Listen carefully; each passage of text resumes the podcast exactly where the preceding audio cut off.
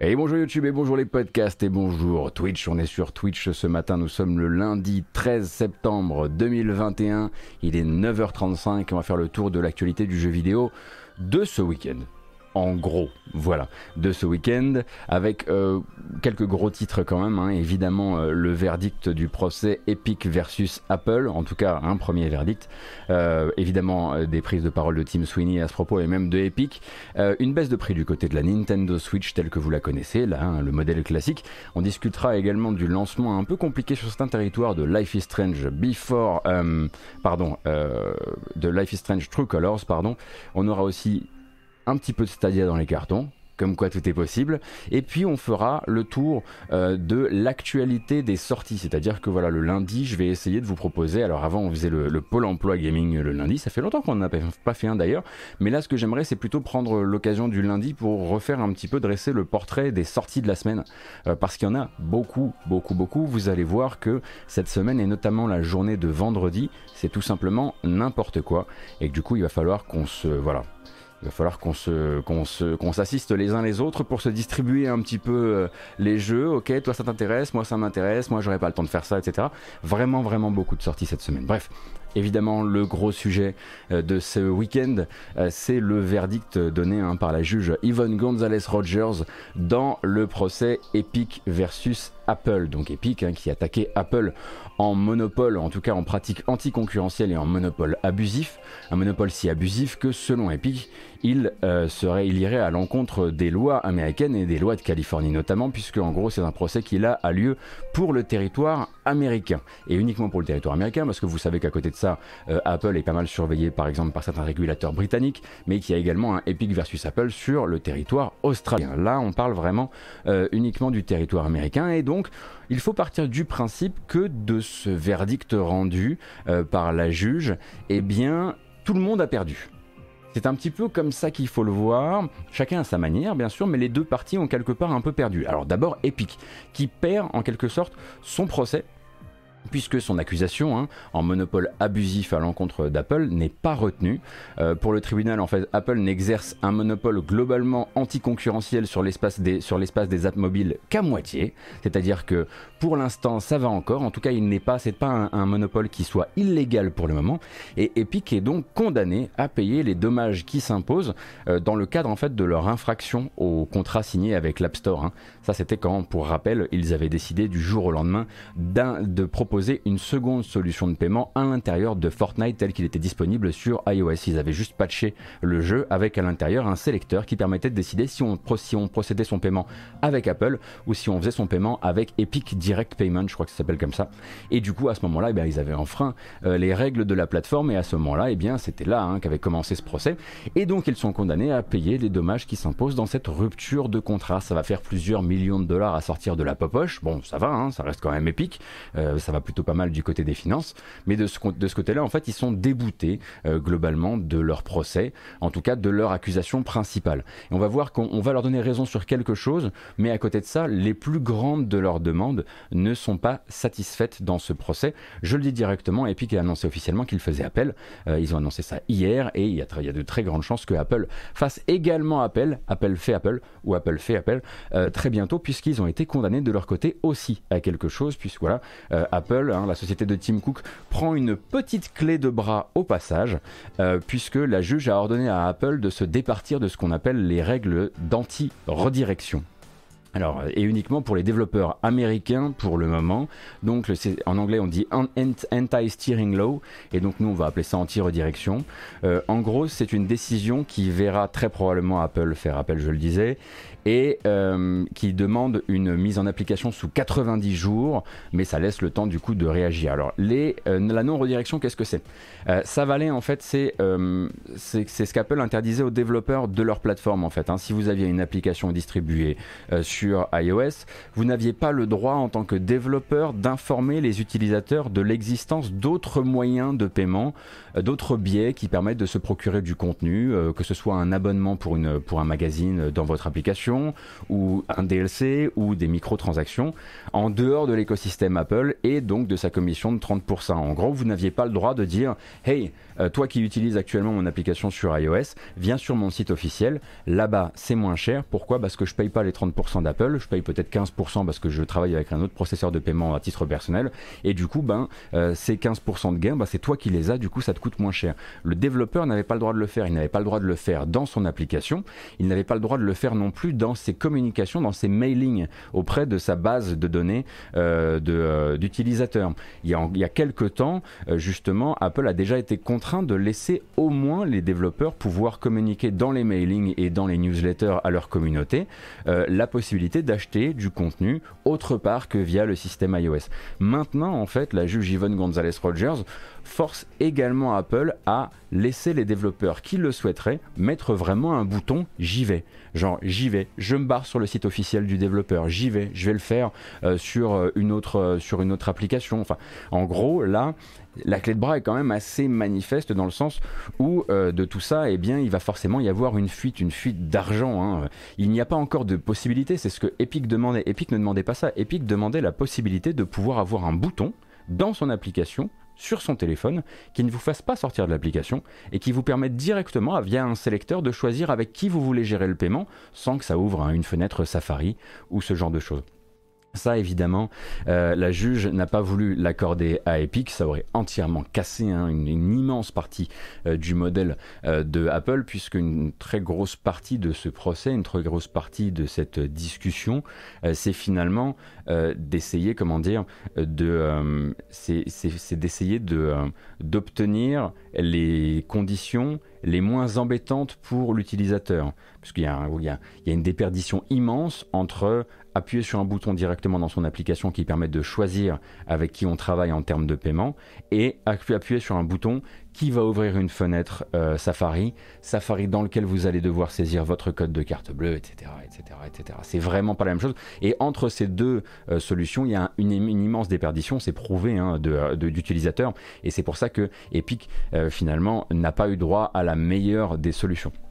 Alors comme je le disais, ça ne concerne uniquement que les États-Unis, mais il faut partir du principe qu'actuellement, euh, l'App Store, donc les revenus réalisés sur les ventes réalisées sur l'App Store, que ce soit des ventes euh, d'applications ou euh, de, de, contenu ou les abonnements ou ce genre de choses, ça représente 19 milliards de dollars annuels sur l'App Store, pas uniquement sur le territoire américain, hein, sur le territoire mondial, mais voilà, ça va créer un appel d'air à un moment et on peut partir du principe que Apple va ressentir euh, dans ses finances quelque part la possibilité qu'ils devront, sauf euh, si le rappel euh, trouvait une oreille, une oreille attentive, qu'ils devront laisser aux développeurs de communiquer sur les autres solutions. En gros, ce qui s'est passé, c'est qu'elle a reconnu Apple dans son bon droit pour la plupart du temps. Quand ils refusent par exemple de laisser d'autres processeurs de paiement venir se brancher directement sur leurs applications sur leur téléphone, elles, estiment que quand ils brandissent par exemple des raisons, euh, notamment des raisons de sécurité, elle estime, la juge, qu'ils sont plutôt dans leur droit de vouloir garder un écosystème qui soit le plus sous contrôle euh, possible. Et c'est pour ça, en revanche, qu'elle ne les laisse pas, elle ne laissera pas Epic, par exemple, passer son Epic Direct Pay, qui est le truc hein, qui avait été intégré un peu sans prévenir Apple euh, dans la dernière version de Fortnite, celle qui a été retirée de l'App Store euh, quand Apple s'est rendu compte de la supercherie. Donc les raisons, de sécurité ont manifestement eu un poids dans la discussion avec la juge euh, Rogers Gonzalez, mais pas seulement. Elle a tenu aussi à faire un gros gros distinguo qui est dire en, en fait Epic voulait absolument que le monopole d'Apple sur le segment des applications soit reconnu comme une injustice vis-à-vis de leur business, hein, parce que c'est eux, voilà, ils allaient, ils allaient prouver ça avec leurs propres documents. Et de fait, la juge à ce moment-là a préféré leur dire non mais attendez, Vous, vous n'êtes pas un distributeur d'app, vous êtes un distributeur de jeux vidéo mobile. Et vous ne pouvez pas parler par tous les pour tous les développeurs de jeux vidéo mobile. Et dans le cadre de la discussion qu'on est en train d'avoir, vous et moi, eh bien non, vous n'êtes pas écrasé par le monopole d'Apple. Vous pouvez tout à fait vous, vous, vous, euh, vous développer ailleurs, vous pouvez vous développer sur l'Epic Game Store, vous pouvez vous développer sur le mobile du côté de Google, vous avez plein d'autres endroits où vous développez et vous n'êtes pas une victime d'Apple. C'est un peu quelque chose qu'elle a essayé de mettre en avant dans le jugement, c'est essayez pas de parler pour tout le monde. On sait que c'est voilà, on sait que c'est ce que vous avez beaucoup essayé de faire, de vous faire le champion de tous les développeurs, que ce soit des applications de jeux ou des applications, euh, même des applications de magazines, etc.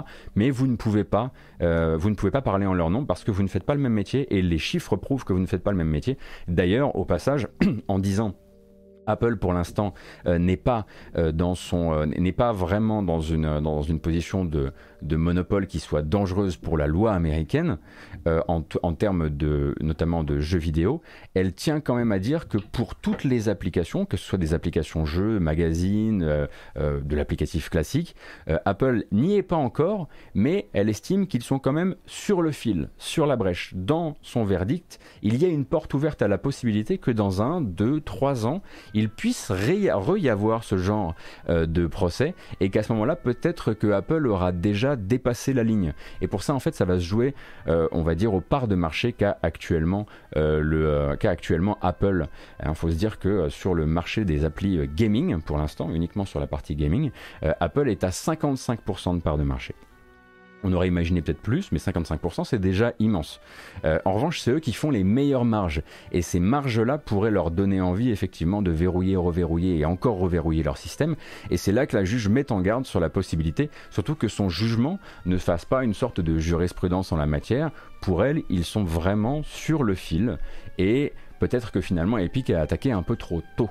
Euh, et que peut-être que Epic aurait eu un peu plus gain de cause euh, si ça avait été 65%, 65% au lieu de 55%, ce genre de choses. Mais pour l'instant, en tout cas, euh, Tim Sweeney ne, ne, peut pas euh, prétendre en tout cas à être la victime d'Apple et c'est ce qu'elle a essayé de rappeler durant ce jugement. Vous avez un super article très bien, madame, hein, qui le poste sur le chat qui s'appelle un, un, résumé compréhensible de, du, du verdict Epic versus Apple. Alors c'est en anglais, alors c'est Comprehensive Breakdown, mais c'est chez The Verge et c'est un super article qui vous expliquera euh, non seulement à quoi euh, chacun est condamné, à quoi chacun pourra faire appel évidemment, mais aussi qui vous dit voilà en fait un verdict, c'est pas juste toi tu prends ça, toi tu prends ça. C'est un verdict, c'est ensuite un certain nombre de pages qui dit de tout ce que vous m'avez raconté, voilà ce que moi j'ai compris et voilà ce que moi je conclus. Et en gros, c'est elle qui fait un peu juge de paix par rapport à ça et qui dit euh, qui est, euh, qui est passible peut-être de se faire euh, remordre les mollets sur le sujet dans un, dans un certain nombre d'années. En fait, il y, y, a plus d'affirmations que de simples, comment dire, que de simples verdicts et de simples euh, condamnations. Hmm. Comprehensive, c'est égal à complet et pas à compréhensible. Euh, merci Wyandotte, effectivement, faux amis en ce qui me concerne. Euh, mais du coup, explication complète des, enjeux, en tout cas, des enjeux même business et des enjeux pour la suite des événements de ce verdict. 55% c'est déjà pas mal, sachant qu'il y a beaucoup plus d'Android que d'iPhone en circulation. Ah oui, non mais ça bien sûr, mais moi en fait je m'imaginais forcément qu'avec un tel procès aux fesses, même si Google a le sien aussi, euh, ils avaient, euh, ils avaient allez, moi j'aurais mis ça à 5 points en plus, quelque chose comme ça. Mais bon voilà, pour l'instant du coup on a un Epic euh, qui se retrouve donc débouté de son accusation principale, donc qui n'aura pas finalement gain de cause, qui ne verra pas donc euh, euh, Apple, euh, comment dire, condamné à, par exemple, les demandes d'Epic, c'était Apple, il faut que vous arrêtiez avec les 30%. Il faut au moins que vous cassiez votre 30%. L'autre truc, c'était de dire les 30% donc de commission par achat sur l'App Store. Euh, l'autre demande, c'est de dire il faut que vous nous laissiez mettre Epic Direct Pay directement dans, votre application. Euh, et il faudrait que vous laissiez tous les développeurs d'ailleurs mettre un sélecteur directement dans l'application qui soit transparent pour eux. Ils appuient. Et en gros, un sélecteur. Epic Direct Pay, c'était redoutable. Hein. Les gens sont arrivés un jour sur Fortnite et il y avait, il y avait deux options. Et il y en avait une qui disait bah là, tes V-Bucks ils sont à 10 balles. Et là, tes V-Bucks ils sont à 8 balles. si c'est transparent pour l'utilisateur, s'il n'y a pas d'emmerdement particulier à aller ouvrir une fenêtre Safari ou quoi que ce soit, si tout se passe dans l'application, si c'est transparent, c'est euh, gagné. Enfin voilà, c'est la fuite de blé aurait pu devenir immense, à condition bien sûr, euh, bien, bien, sûr, bien sûr que chaque développeur soit en capacité euh, de proposer de son côté euh, un, un, processeur de paiement et de recouvrement pour notamment s'il vend par exemple de la de l'abonnement. parce que de ce côté-là, il faut aussi, si vous proposez quelque chose, il faut que ce soit quelque chose de solide. Et tous les autres processeurs de paiement ne proposent pas des commissions qui soient beaucoup plus basses que celles d'Apple. Mais il est possible d'en trouver quand même. Donc tous les développeurs ne peuvent pas du jour au lendemain opérer cette, ce virage. Et ce virage va d'abord être opéré, en tout cas la proposition d'une solution annexe euh, via le site officiel va probablement être euh, d'abord opérée par les gros développeurs, par les, les, les, riches, oui les riches, les développeurs qui ont déjà beaucoup de blé. Peut-être que d'autres ensuite essaieront de trouver des solutions, peut-être qu'ils se réuniront, ils se réuniront pour trouver des, euh, pour trouver des processeurs de paiement que, qui, qui existent et qui sont à leur avantage. Mais voilà, on ne peut pas simplement faire le virage euh, comme ça. Et donc Epic se voit donc euh, dans l'impossibilité de condamner Apple à BCC 30, dans l'impossibilité de mettre son Epic Direct Pay comme il le voudrait. Apple, euh, de son côté, gagne son procès, l'air de rien, va récupérer quelques millions de la part d'Epic, mais doit quand même mettre fin aux fameuses règles d'anti-redirection, qui sont des règles qui, selon la juge Yvonne Gonzalez-Rogers, toujours sont considérées comme illégales. Et de ce fait, bah, à partir du moment où ça a été déclaré illégal, c'est pas la peine d'essayer de les refaire ou de les, euh, voilà, de les, les, rebrander ou de les, les réécrire, c'est trop tard.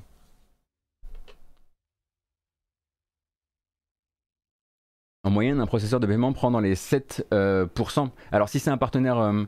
Euh, si c'est un partenaire de ce type-là, d'accord, mais j'avais lu que c'était par exemple du 20, du 20 ou 25% si jamais vous décidez de travailler directement avec l'opérateur téléphonique, puisque l'opérateur téléphonique peut s'occuper du paiement à votre place. C'est ce qui est très simple pour l'utilisateur et ce qui demande pas beaucoup de, demande pas beaucoup de prise de, euh, de démarche réalisée par le, euh, le développeur.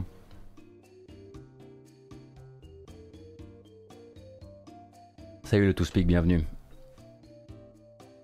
Ah oui, vous en avez d'accordé à 1,5 ou 3%. Ah, d'accord, d'accord, d'accord. Parce que j'imagine que beaucoup de petits développeurs se disent ok, la meilleure manière c'est encore de, travailler directement avec l'opérateur téléphonique pour ce, genre de process de paiement, mais ceux-là sont très très chers en l'occurrence. Donc d'accord, vous avez Stripe par exemple, bah, vous connaissez bien mieux ces choses euh, que moi.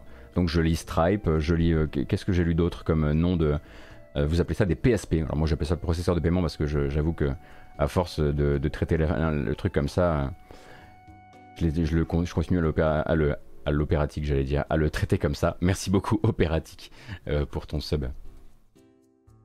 Euh, et donc, eh bien évidemment, hein, de ce côté-là, euh, Tim Sweeney avait des choses à dire, avait des comment dire, des, avis, forcément, parce que Tim Sweeney, hein, le, patron de Epic Games, a toujours des, euh, des amis et, des avis à, donner par rapport à ce qui se passe et notamment par rapport à, la politique de, Apple ou par rapport à ce procès en l'occurrence.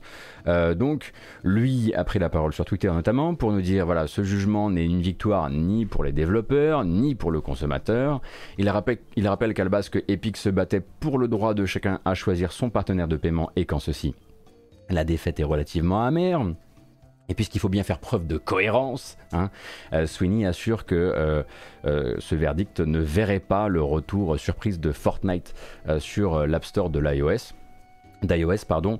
En gros, Fortnite reviendra, je vous cite hein, avec les quotes marks, Fortnite reviendra quand Epic sera autorisé à proposer là-bas sa propre solution de paiement directement et à faire bénéficier de la différence de commission aux consommateurs. En gros, c'est de dire bon, on a utilisé Fortnite comme l'espèce de cheval de Troie toute cette histoire. Là, si dès qu'on se fait débouter, on remet Fortnite pour recommencer à faire du blé sur Apple, ça va se voir. Euh, que nos intérêts sont pas forcément ceux de tout le monde. Donc on va tenir la ligne et dire Fortnite ne revient pas euh, sur iOS. En revanche, euh, effectivement, Epic fait appel dans le procès et on imagine que Apple le fera aussi de son côté par rapport aux règles d'anti-redirection qu'on leur demande de casser.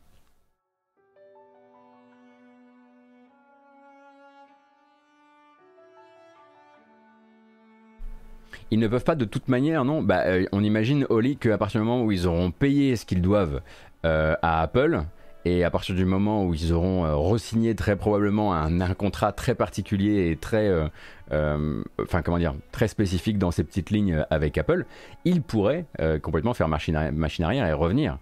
Ça n'arrivera jamais, mais ils pourraient. Je suis sûr qu'Apple serait très heureux de leur faire signer un truc extrêmement, une grosse grosse clé de bras sous forme d'un dossier de 150 pages, au terme duquel ils, voilà, ils s'engageraient, enfin, ils risqueraient énormément s'ils recommençaient leur connerie quoi pas recommencer leur connerie. Point de vue euh, Apple, hein, à savoir recommencer à, jouer, euh, à jouer au con et à tenter des choses qu'ils savent être hors des, hors des conditions d'utilisation du service.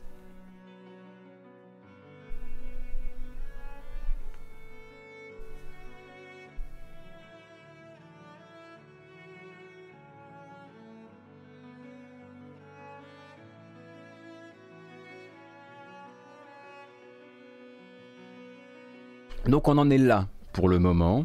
Euh, on en est là. Alors ça va être intéressant parce qu'en fait il faut savoir qu'il y avait plusieurs, euh, procès actuellement euh, qui essayaient justement d'empêcher Apple de continuer avec ses, avec ses règles d'anti-redirection. Donc là elles sont cassées une bonne fois pour toutes, sauf évidemment un appel qui sera probablement réalisé. mais si elles venaient à être cassées à terme, c'est c'est de, petits, je dirais pas des Eldorado parce que je, je, m'y connais pas suffisamment, mais ce sont, des, euh, ce sont de nouvelles mannes qui pourraient s'ouvrir aux développeurs qui trouveraient les bonnes solutions euh, pour, euh, pour bah, récupérer une partie de cette fameuse commission de 30% qui n'écrase pas tout le monde de la même manière, forcément. Et encore, et encore, hein, on rappelle que Apple a déjà, on va dire, fait un geste euh, dans la mesure où ce 30% devient 15% euh, si vous êtes un développeur, si je dis pas de bêtises, hein, c'est bien ça, si vous êtes un développeur euh, qui réalise moins d'un million de chiffres d'affaires par an. C'est là qu'on aimerait être une petite souris pour voir les discussions post-procès entre Apple et Epic. Ah bah oui, tu m'étonnes. Oui, ça doit être mouvementé là, d'une manière ou d'une autre.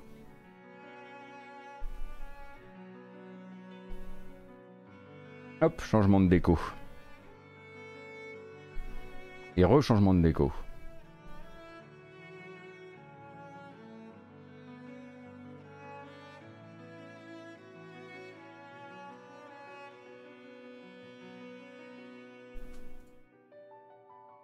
Je pense avoir fait le tour, mais je vous recommande vraiment cet article hein, chez The Verge, qui a été vraiment le média de référence, en tout cas le média euh, anglophone de référence pour suivre cette affaire. Donc il y a beaucoup de choses qui pourraient vous intéresser là-bas et, qui risquent de vous intéresser encore là-bas euh, à, propos, à propos du verdict et de comment il va être euh, vécu par les développeurs et de comment va réagir Epic et de comment va réagir Apple, etc. Vraiment, je vous recommande de suivre ce que font là-bas deux journalistes, notamment donc c'est euh, Adi Robertson qui s'est occupé de cet article-là, et avant ça, sinon, c'est Tom. Euh, bref, c'est Adi et Tom. Notez juste ça, et The Verge étant le, site en l'occurrence. Euh, généralement, The Verge, je trouve qu'ils sont très très forts alors pour suivre ce genre d'affaires, et à côté de ça, pour toute, toute news relative de près ou de loin à, à, Microsoft, ils, sont, ils ont l'œil vraiment braqué dessus.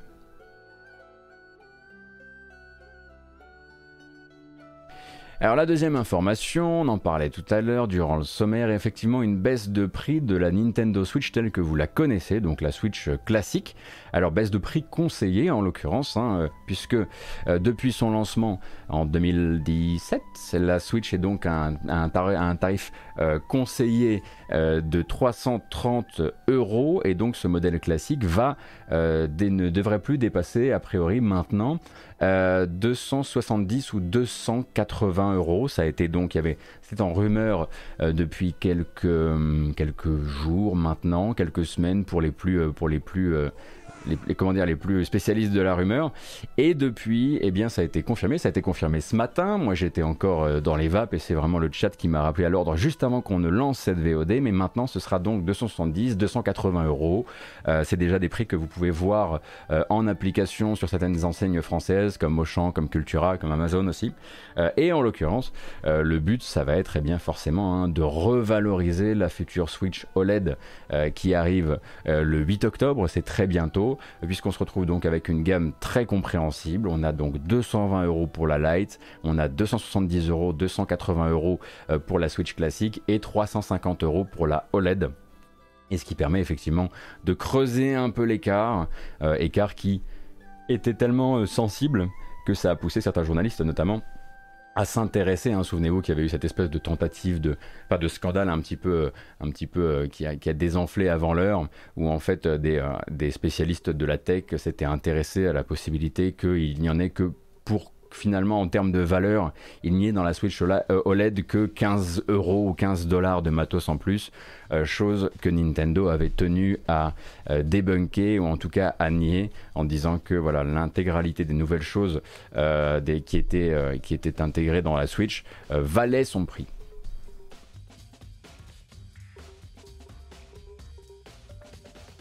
Donc pour le Joy-Con Drift, est-ce qu'il va y avoir du mieux?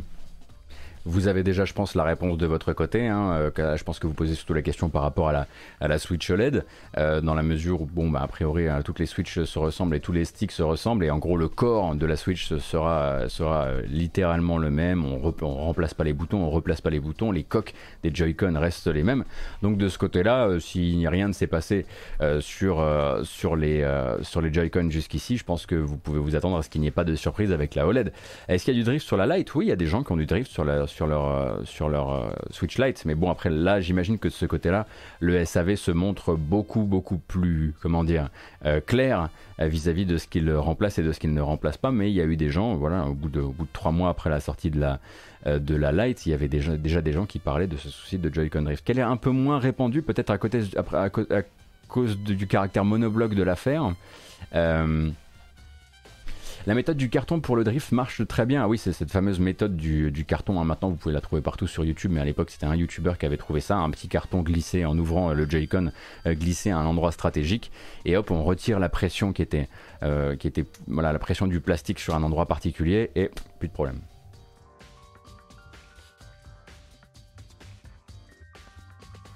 En parlant de Joy-Con Drift, moi c'est ma DualSense qui drift depuis ce week-end. Ah, ça c'est embêtant, effectivement. Euh, à côté de ça, euh, forcément, euh, la, la question c'est, ok, mais est-ce que cette baisse de prix de la Switch, c'est pour accompagner cette version dans, comment dire, la douce mort, puisque à l'époque, à l'époque, c'était il y a longtemps, c'était le début de l'été, souvenez-vous, nous étions jeunes et fringants, à l'époque des rumeurs pour une Switch Pro, où il y a une, partie de ces rumeurs se sont avérées exactes, hein, notamment, enfin se sont avérées, pardon, notamment l'écran OLED voilà. Euh, à l'époque, on parlait donc d'une euh, d'une machine qui, à terme, serait euh, là pour accompagner, on va dire, la Switch classique dans sa dernière demeure, la laisser, laisser gentiment les stocks descendre et, et, ensuite la laisser voilà, disparaître au profit de la version OLED. Là, la baisse de prix tente à prouver plutôt, en ce qui me concerne, j'aurais tendance à prouver que c'est le contraire parce que on peut tout à fait laisser la classique gentiment baisser de stock à son prix et continuer à se faire un peu plus d'argent. Là, j'ai l'impression quand même que on lui redonne un nouveau prix pour la replacer dans la galaxie, dans la famille Switch de manière pérenne. Ça me, ça me, ça me semblerait bizarre de la replacer au milieu de la famille d'un point de vue tarot pour ensuite la laisser euh, s'épuiser au niveau des, euh, au niveau des, euh, des stocks. donc voilà, maintenant hein, vous avez, je le rappelle, 220, 270 ou 350 euros pour vous procurer une Switch. Alors beaucoup de gens choisissent la Lite hein, en vérité. en tout cas, alors non, beaucoup de gens choisissent la light en, vérité. Ensuite, j'allais vous parler de mon entourage, ce qui ne marche pas en fait, euh, puisque euh, ce n'est absolument pas une méthode scientifique d'étude des chiffres. Euh, mais je vois beaucoup de gens autour de moi qui choisissent la light parce que de toute façon, que la partie dockée, Joy-Con détachable, etc., ils s'en fichent. mais bon, après. ça dépendra hein, évidemment de, de l'intérêt de chacun. On vous rappelle à toute fin utile, puisque je vois encore autour de moi aussi des gens qui font l'erreur. Si vous avez prévu de brancher votre Switch sur une télé 4K, c'est la peine. Euh, c'est pas la peine. Vous allez, vous allez regretter.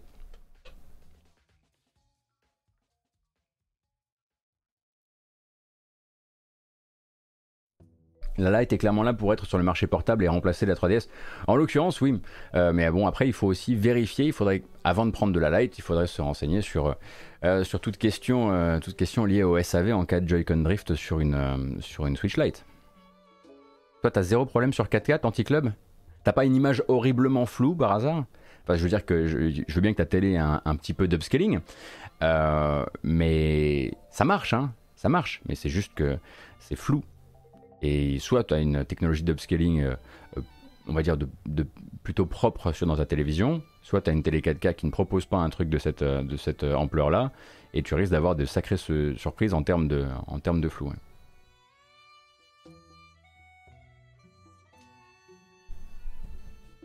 Voilà, ça va dépendre de l'écran effectivement plus que d'autres choses, mais bon, vérifiez bien que vous, aviez, vous avez à disposition un upscaling de bonne, euh, voilà, je reformule dans ce cas, euh, de, bonne qualité avant de, avant de, de, vous lancer dans une aventure de, on va docker la Switch. Quoi. Upscale off, problème réglé? ah, l'image 1080p sans upscale, euh, merci. Ah oui, comme ça au milieu de l'écran. Euh, ça me rappelle des mauvais souvenirs.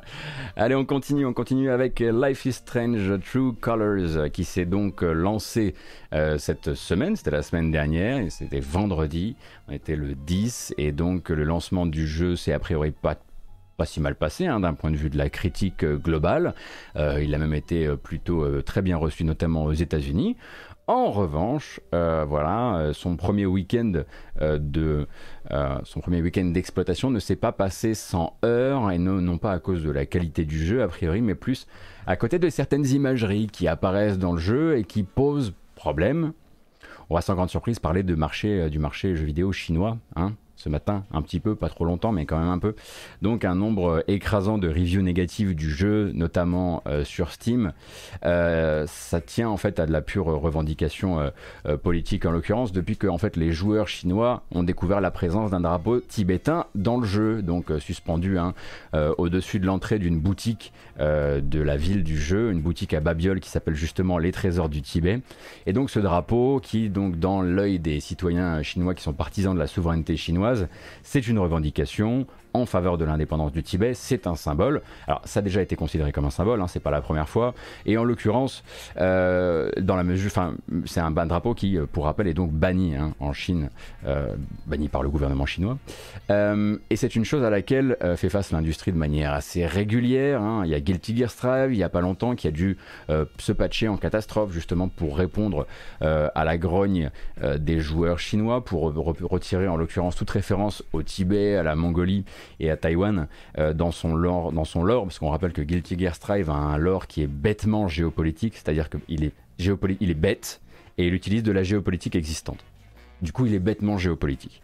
Et donc effectivement, quand il commence à faire un truc, voilà, quand il commence dans les, dans les documents du jeu, dans les, dans les trucs de l'or, etc., à dire, voilà, à ce moment-là de l'histoire du jeu, la Chine envahit Taïwan, la Mongolie, euh, le Tibet, etc., euh, ça s'est mal passé. Du coup, ils ont dû, se, ils ont dû euh, patcher le truc en catastrophe pour éviter, pour éviter de s'en prendre plein la margoulette. Et dans le cas de Life is Strange, les choses vont un petit peu plus loin, hein, parce qu'en plus des appels à la, à la censure du jeu qui sont liés à la géopolitique, ou en tout cas liés à l'imagerie du Tibet et de l'indépendance du Tibet, bon nombre de critiques formulées par le public chinois contiennent en plus de ça toutes sortes d'attaques à la fois racistes et homophobes tournées vers les personnages du jeu. Et on retrouve en fait là encore la vision très partisane euh, du gouvernement euh, chinois, enfin la, la, vision des de ce gouvernement chinois actuel, puisqu'il y a quelques jours, hein, quand beaucoup de magazines titraient que euh, la Chine poussait auprès des éditeurs pour limiter le temps de jeu des mineurs, vous avez vu hein, tous ces articles qui sont tombés, oui la Chine va, limiter le temps de jeu chez les plus jeunes, etc. etc. C'était pas le seul truc qu'elle allait essayer de limiter la Chine à ce moment-là, hein, dans sa proposition. Euh, voilà, les articles euh, derrière la titraille parlent aussi que, voilà, du fait que le gouvernement chinois, dans sa proposition actuelle, il veut aussi imposer un boycott culturel sur les contenus présents dans les jeux et surtout sur les contenus présentant des personnages ou des propos LGBT et donc, c'est ce qui est considéré par le gouvernement chinois actuel, 2021, comme les mauvaises valeurs, euh, selon les termes gouvernementaux. Hein. Vraiment, les mauvaises valeurs, c'est le, le wrong set of... Euh, of euh, oh, je sais plus, wrong set of views, je ne sais plus exactement.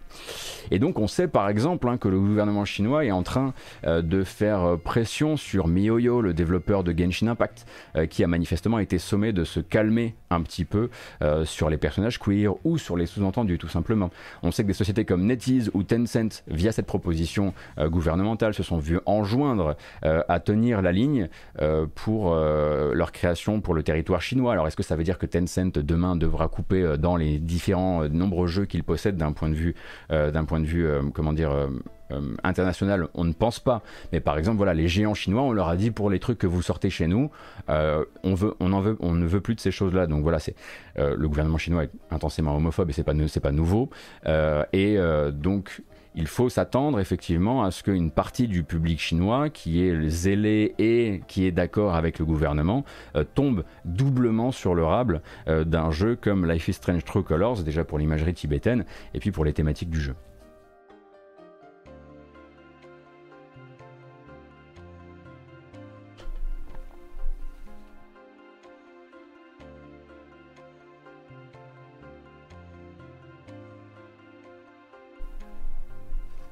Donc, reste à voir maintenant comment Square Enix et Deck9 vont réagir à ça. C'est-à-dire qu'il y a deux solutions. Soit on laisse la tempête passer, finalement la tempête finira par passer, ou, alors le jeu sera délisté à un moment ou à un autre quand le gouvernement finira par s'y intéresser. Soit ils décident de faire deux versions et euh, de couper. Alors, Évidemment, ils ne pourront pas faire disparaître euh, des personnages queer dans le jeu. Hein, ça, c'est voilà, allez vous faire voir. Euh, mais euh, faire disparaître des drapeaux tibétains, ce serait pas la première fois qu'on verrait ça dans un jeu. Ça, ça a l'air de passer. Et ça, certains gros éditeurs n'ont pas de souci à le faire. Est-ce que Square Enix le fera? On le verra suffisamment vite hein, parce que généralement ces, ces affaires-là se développent en quelques jours et sont réglées en généralement une semaine ou deux.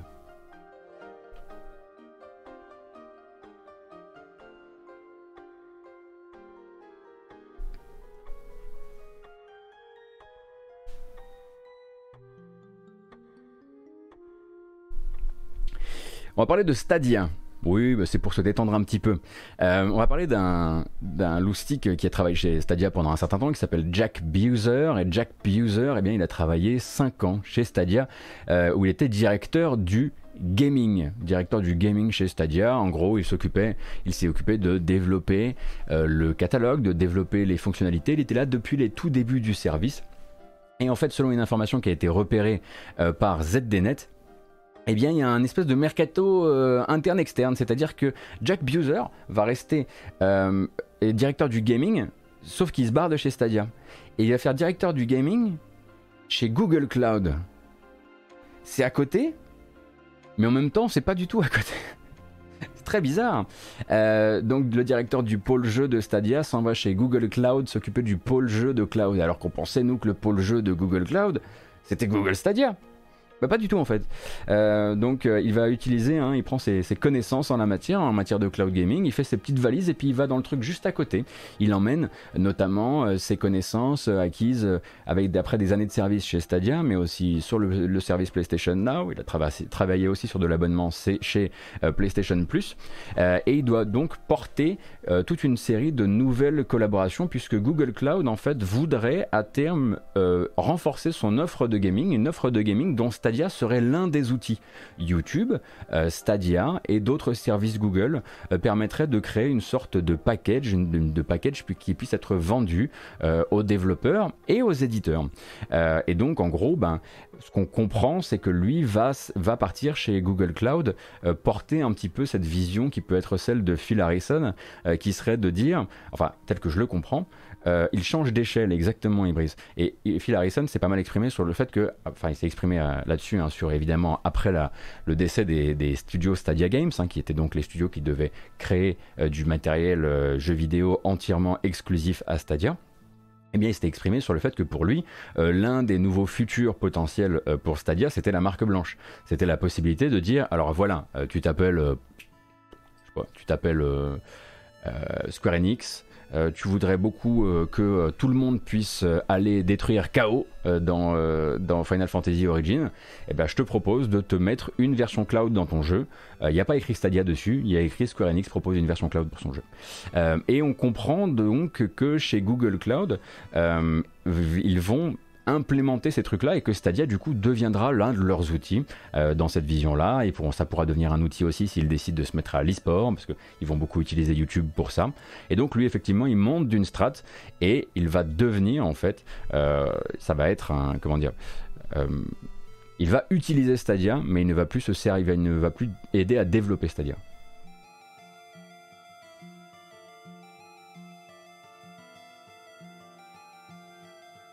Tiens d'ailleurs un petit quiz quand même parce que j'ai j'ai découvert j'ai découvert le nombre de jeux présents sur le service à l'heure actuelle. Est-ce que vous savez Alors c'est un, chiffre très rond qui va vous aider à ne pas deviner. c'est pas trop difficile à deviner. Combien de jeux sont actuellement dans le catalogue Stadia?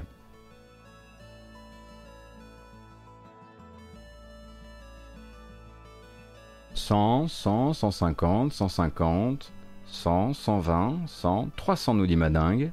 1000 et dit Mitchum, oh là là, si on avait 1000, on serait peut-être pas dans cette situation. 200. 200 Super Vino, tout à fait.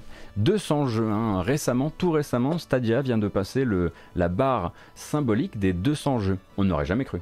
Je pense que vous, vous ne l'auriez jamais cru. Je pense que beaucoup de gens, quand je vois les chiffres là, euh, c'est pas mal en fait 200 jeux depuis le lancement du service. C'est pas mal. Après, comment on les met en avant?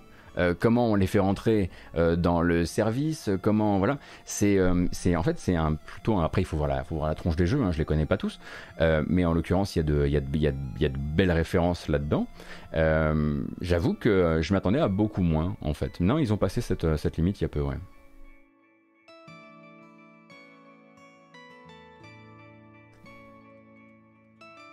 Oui, mais tu paies des jeux à 5 euros sur Steam au prix du, euh, neuf. Oui, au prix du neuf, je vois ce que tu veux dire. Oui, c'est sûr que là, ils ont un, souci de tarification. Je pense qu'ils doivent se mordre les doigts du fait de ne pas avoir réussi à, mettre en avant correctement et de manière intéressante, justement, euh, cette, euh, cette, cette quantité de jeux qui est surprenante. Il y a des jeux style mobile, etc. Il y a mais il y a aussi beaucoup, beaucoup de jeux euh, qui sont pas forcément rétro, hein, mais qui sont du jeu indépendant de ces dix dernières années, de ces cinq dernières années, etc.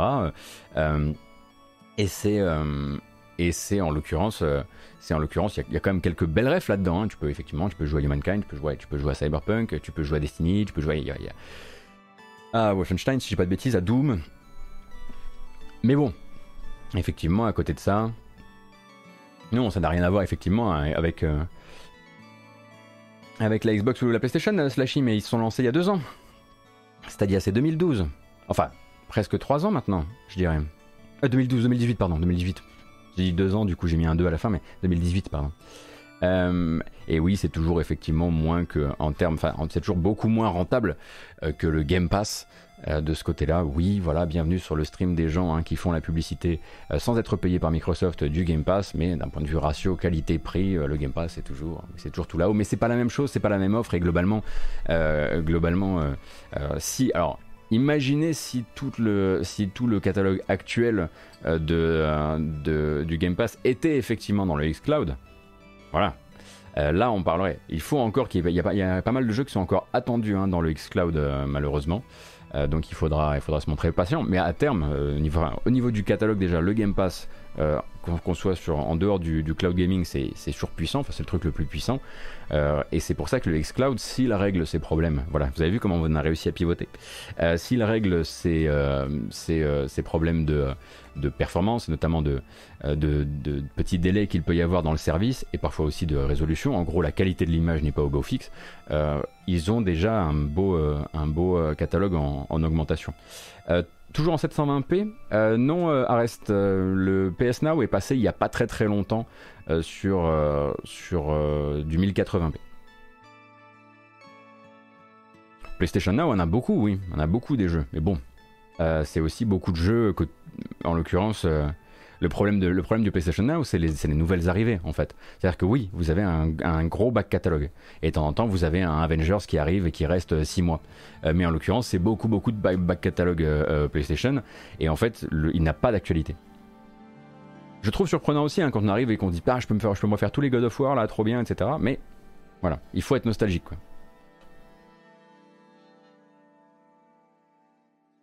PS Now, est-ce que ça marche bien, genre techniquement? Euh, honnêtement, depuis leur passage vers le 1080, j'ai fait quelques essais, c'est pas vilain du tout. Hein. C'est pas vilain du tout. Après, j'ai pas non plus poussé le truc dans des retranchements où, où je me suis vraiment senti faire des mesures, où je suis même pas allé jouer à des jeux qui demandent qui demande de bien gérer son lag ou ce genre de choses. Je suis pas allé faire de la, de la, de la baston, mais même sur l'application PC, sur les jeux qui sont disponibles à télécharger, jouables donc dans la version, dans la version cloud, parce que le PS Now c'est pas seulement du cloud, vous pouvez aussi en télécharger certains sur vos machines PlayStation. Euh, bah, j'ai été, oui, agréablement surpris. Le problème c'est que il ne fait pas l'actualité. En tout cas, il ne s'inscrit pas dans l'actualité. Du coup, au niveau de sa, au, niveau de, il, il, semble toujours un peu à la traîne quand il arrive en disant, bah là, on a Avengers qui arrive pour 6 mois. Ouais, euh, on aurait préféré qu'il y ait des nouveaux jeux qui rentrent dans le service euh, chaque, euh, enfin, on aurait préféré une offre, un truc type Game Pass. À côté, le Game Pass paraît paraît avoir une vitalité beaucoup plus forte en fait.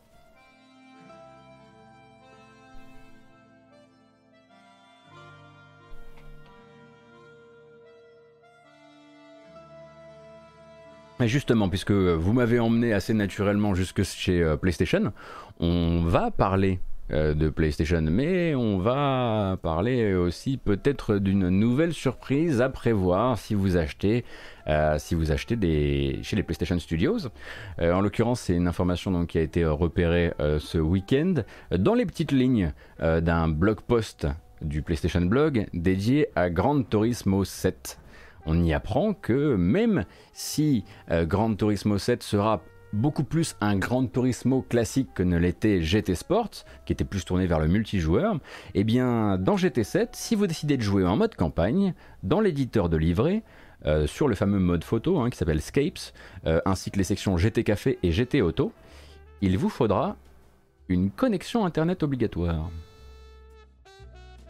Coucou, c'est la surprise de Yamaoshi. Eh oui, c'est un petit peu embêtant ça quand même. Alors c'était le cas pour GT Sport, mais bon, GT Sport encore une fois était très tourné vers le multijoueur, pas du tout tourné vers l'expérience classique de Gran Turismo 7. Là en l'occurrence, euh, celui-ci va avoir une vraie campagne solo. Et dans cette campagne entièrement solo, il vous faudra rester connecté euh, tout du long. Et alors il y a bien un truc que le, blog euh, de PlayStation étant mal d'expliquer, c'est pourquoi pour le moment. On n'a pas plus euh, d'informations pour le moment, alors que justement Yamaoshi, euh, il y a euh, quelques mois, rappelait encore que Gran Turismo 7, c'était le retour de la full expérience Gran Turismo, avec sa grande campagne, avec son grand grand catalogue de voitures, avec cette progression solo dans votre coin, comment dire, pas trop de PVP imposé, tout ça en fait, hein, toutes ces promesses-là, mais quand même effectivement derrière une technique qui vous demande de rester connecté.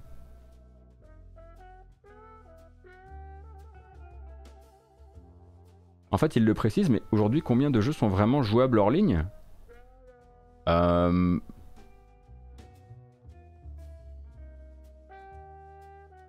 Oui, j'allais dire, effectivement, c'est plus un truc à la NBA 2K, ce genre de choses. Euh, enfin, c'est plus un truc à la Take-Two, en vérité, hein, voilà. Euh, mais il y a énormément de jeux qui sont jouables sans connexion, sans connexion obligatoire, ou en tout cas qui vont vous demander un check-in au lancement de la console, peut-être pour vérifier que vous possédez le compte. Euh, mais après, euh, derrière, vous n'avez, enfin, c'est-à-dire que le jeu, ne, le jeu ne cesse pas de fonctionner si vous perdez la connexion. C'est ce que, c'est ce qu'on vous dit à ce moment-là, hein, en l'occurrence. On vous dit pas parce que vos, consoles ont besoin de se reconnecter à votre compte euh, PSN ou Xbox en l'occurrence. mais là, ce que ça dit, c'est si vous perdez la connexion à un moment, c'est votre jeu solo qui peut s'éteindre. C'est plus dans ce sens-là que ça devient embêtant pour les gens, en fait. Si je comprends bien.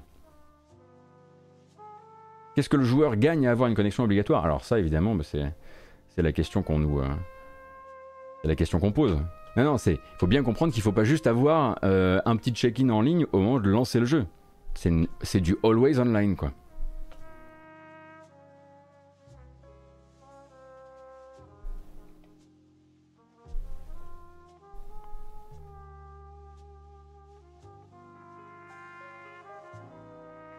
Pourquoi une telle obligation? Il ne l'explique pas. C'est juste que effectivement, euh, euh, c'était euh, un petit peu, un petit peu en bas de, comment dire, en bad news, a été glissé.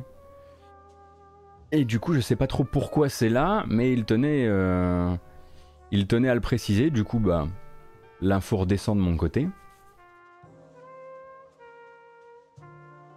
Après, oui, oui, bien sûr, il y a toujours les questions de piratage, hein, vous en doutez bien. Apparemment, tu as les objectifs hebdomadaires sur GT Sport qui sont faisables en solo. Bah, faudra voir si c'est le cas ici, mais là, en l'occurrence, ils disent, euh, que, euh, que, même le mode euh, solo ne sera pas. Alors, je vous vois qu'ils citaient Hitman, et Hitman 3, c'est un peu l'enfer avec ça, parce que oui, Hitman 3 veut absolument être entièrement connecté, avoir des leaderboards, etc. et, mais du coup, les leaderboards font partie. je dis pas que. comment dire et je dis pas que c'est un bien, hein, mais ils ont réussi à justifier ça un minimum en venant quand même brancher les leaderboards en ligne sur votre expérience solo. C'est-à-dire qu'à n'importe quel moment, quand vous terminez une partie, on va quand même vous faire un compte rendu global de comment vous avez géré telle mission par rapport au meilleur, etc. Est-ce que derrière GT arrivera à trouver au moins une manière de dire bah regarde ça me permet de te, permet de te laisser un peu connecté aux autres joueurs dans les questions de vos performances sur les courses ou est-ce que c'est vraiment un truc entièrement transparent Auquel cas, en fait, là, c'est souvent plus déplaisant pour le joueur. Si le joueur voit sur son écran quelque chose qui justifie un minimum, euh, qui justifie un minimum cette connexion, je pense qu'il y a beaucoup de joueurs que ça peut déjà bêtement calmer, en fait, même si ça ressemble à un prétexte pour d'autres. Euh, alors que si c'est vraiment sous-marin, genre, j'ai l'impression que je suis en train de jouer en, euh, je suis en train de jouer en solo et je peux être déconnecté à un moment parce que, je sais pas, une panne quelconque ou, ou quelqu'un dans l'appartement qui a trébuché sur le câble ou j'en sais rien. Mais bon, comme ça au moins vous avez l'info, parce que c'est probablement pas une info qui sera écrite en très très gros sur, le, sur le, la jaquette du jeu. Donc euh, pour les gens que ça emmerde, vous êtes prévenus. Euh, et là-dessus, faites voir un petit peu. Ah oui, alors Bayonetta 3 va bien.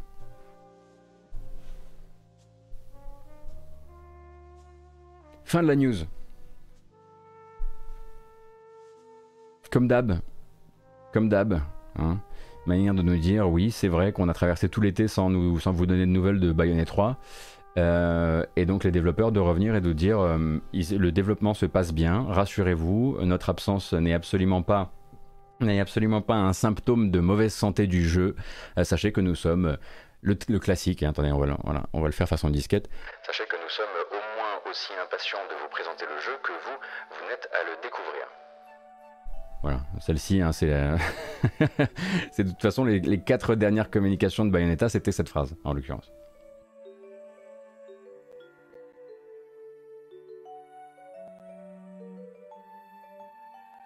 Et là-dessus, on l'a bien mérité. Si, si, si, une petite, une petite pour le matin, mais on, se réveille quoi On se réveille avec quoi le matin? Qu'est-ce qui fait la bamboche du matin? Ah, je crois que je l'ai. Ça, c'est parfait pour se mettre un petit peu, à se réveiller, s'étirer, commencer à faire circuler le sang Allons-y, nous sommes 1405, dites donc, en ce lundi 13 septembre, et c'est l'heure de faire une petite bamboche.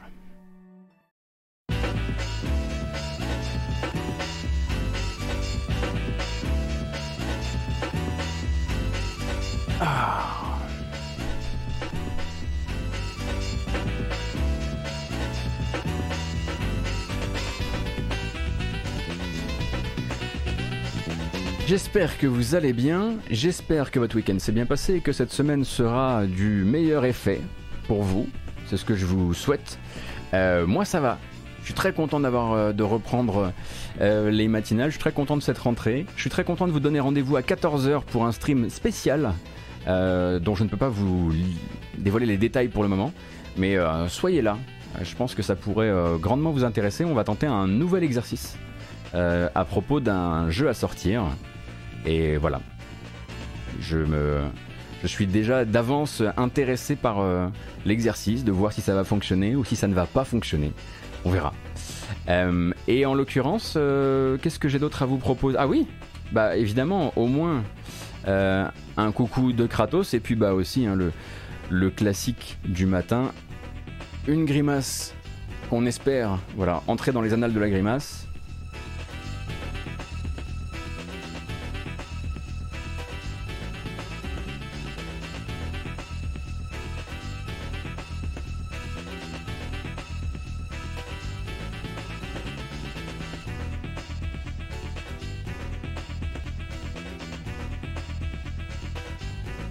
C'est pas mal. Ça n'a rien changé. Les enfoirés. Ça n'a rien changé.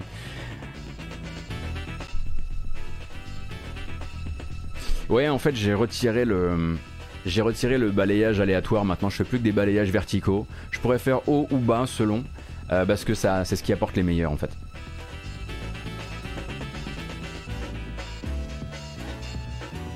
Hâte de voir le débat de Gotos non, celle-ci je la prononce même pas pour le, pour le podcast. Et oui, d'ailleurs, on rappelle, c'est l'occasion, parce que la musique tourne encore un petit peu, hein, que si vous voulez pas rattraper la VOD sur YouTube, même si elle est très bien chapitrée, parce que je fais ça proprement, il y a aussi une version podcast hein, que vous pouvez rattraper. vous pouvez vous abonner sur Apple, Apple Podcast, Google Podcast, Podcast Addict. Ça s'appelle La matinale jeux vidéo. C'est très facile à trouver normalement, puisque c'est un peu comme ça que s'appelle le programme. et donc, ça peut vous accompagner dans les transports. Alors évidemment, évidemment là, vous n'aurez pas les bandes annonces, mais rien ne vous empêche de récupérer ensuite les bandes annonces de votre côté, celles qui vous ont intéressé. Et c'est sur Spotify aussi, oui, ça je l'avais dit, je crois. Allez, c'est bon. Stop. En revanche, on fait plus la fête. La bamboche, c'est terminé. Faut savoir dire au revoir à Kratos. Au revoir, Kratos.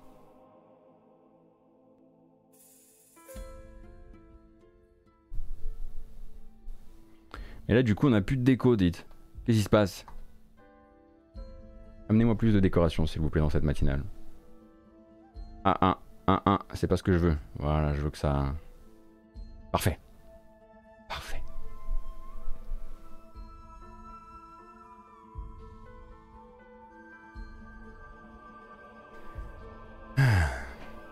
Alors,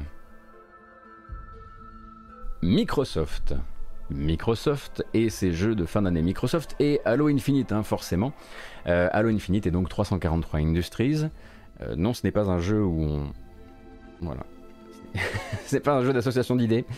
Euh, Halo Infinite donc vous donne rendez-vous pour le prochain, la prochaine bêta, le prochain test flight, ou flight test, je crois, c'est comme ça que s'appellent euh, les bêtas multijoueurs de Halo Infinite. Ce sera le 24 septembre prochain. Hein. c'est désormais daté. Il faut euh, se dire qu'il s'agira d'une bêta multijoueur qui vous proposera euh, sur candidature via l'application Xbox Insider, comme d'habitude avec Microsoft. Je pense que vous connaissez un petit peu à connaître, le truc.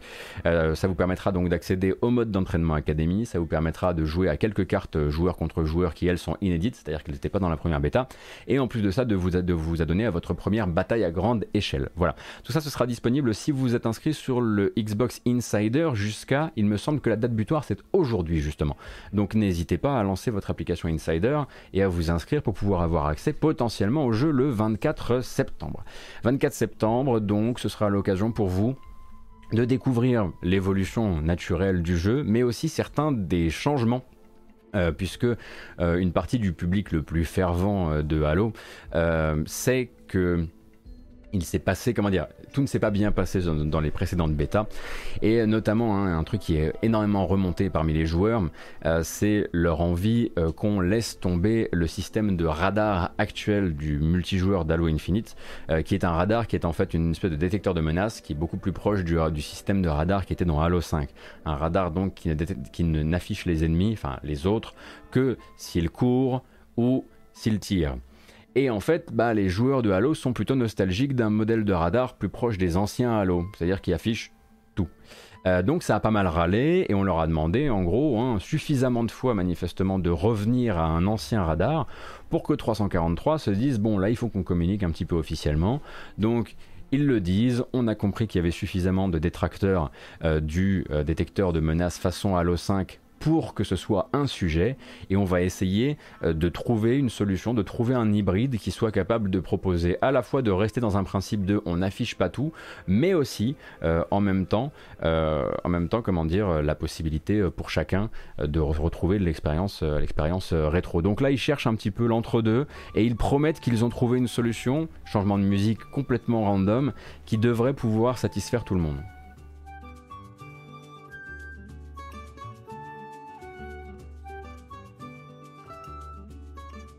Peut-être que c'est l'inverse, nos attaques, moi qui ne suis pas joueur de Halo.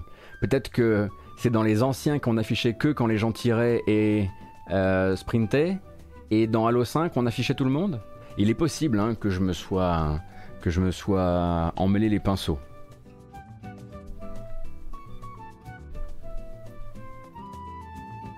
Mais du coup, voilà, rendez-vous le 24 septembre et vous me direz hein, si vous avez pu encore vous inscrire. Euh, c'est l'inverse, merci beaucoup Individuals, donc c'est moi qui m'étais trompé depuis le départ. Parce que du coup, je comprenais pas. Je me disais, mais attends, les joueurs de Halo, ils préfèrent quand on affiche tout le monde, c'est nul. Enfin, c'est vachement mieux s'il y a un petit peu de tactique et que du coup, on peut avancer un peu, un peu masqué, quoi. Donc en fait, c'est l'inverse. D'accord. Dans Halo 5, ça affichait tout le monde. Et c'est complètement con d'avoir fait ce truc dans ce sens-là. Ah oui, ils étaient vraiment, ils essayaient de streamliner la formule et ça a déplu à la communauté des hardcore fans du multi de Halo. Je comprends. Enfin, en tout cas, ça me, paraît beaucoup plus solide dans ce sens-là, en tout cas dans la discussion qu'on est en train d'avoir. Pas mal cette petite. Euh, petit extrait de Sonic Unleashed pour le matin.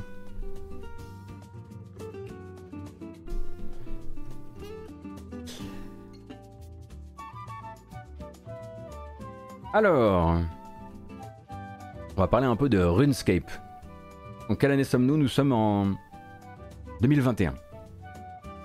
Et pourtant, on va parler de RuneScape.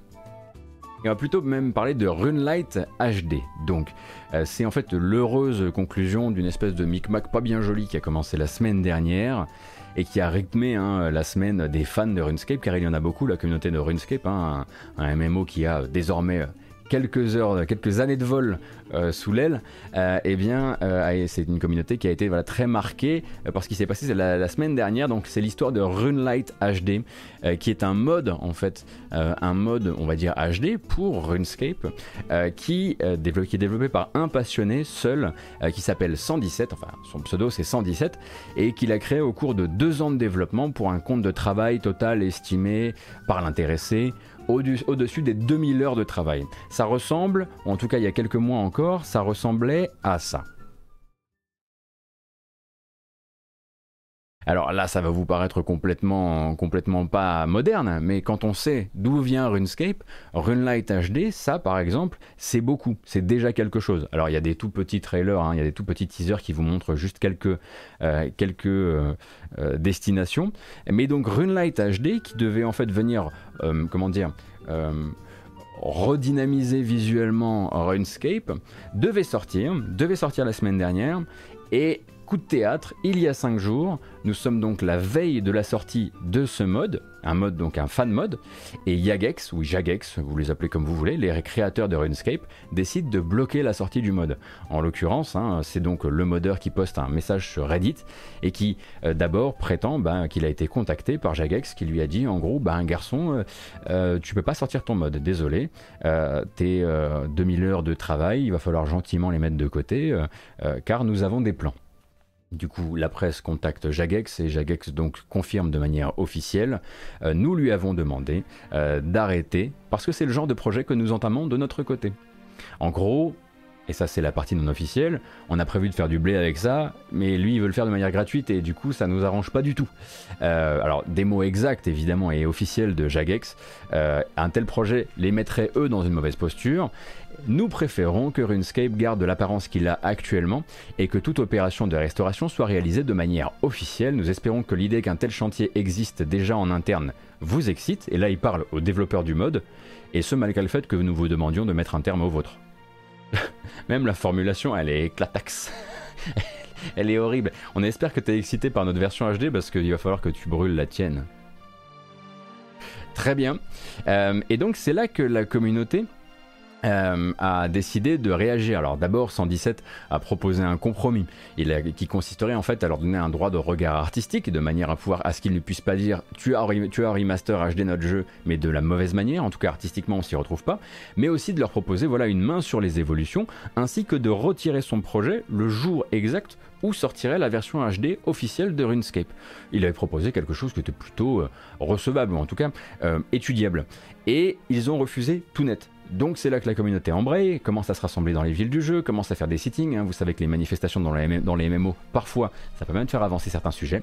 Euh, et du coup, ils sont aussi allés euh, hein, les canaux textuels d'avis négatifs euh, quant à la politique de l'entreprise vis-à-vis de sa communauté de modding. Et trois jours plus, tard, plus tard, pof, c'était plié.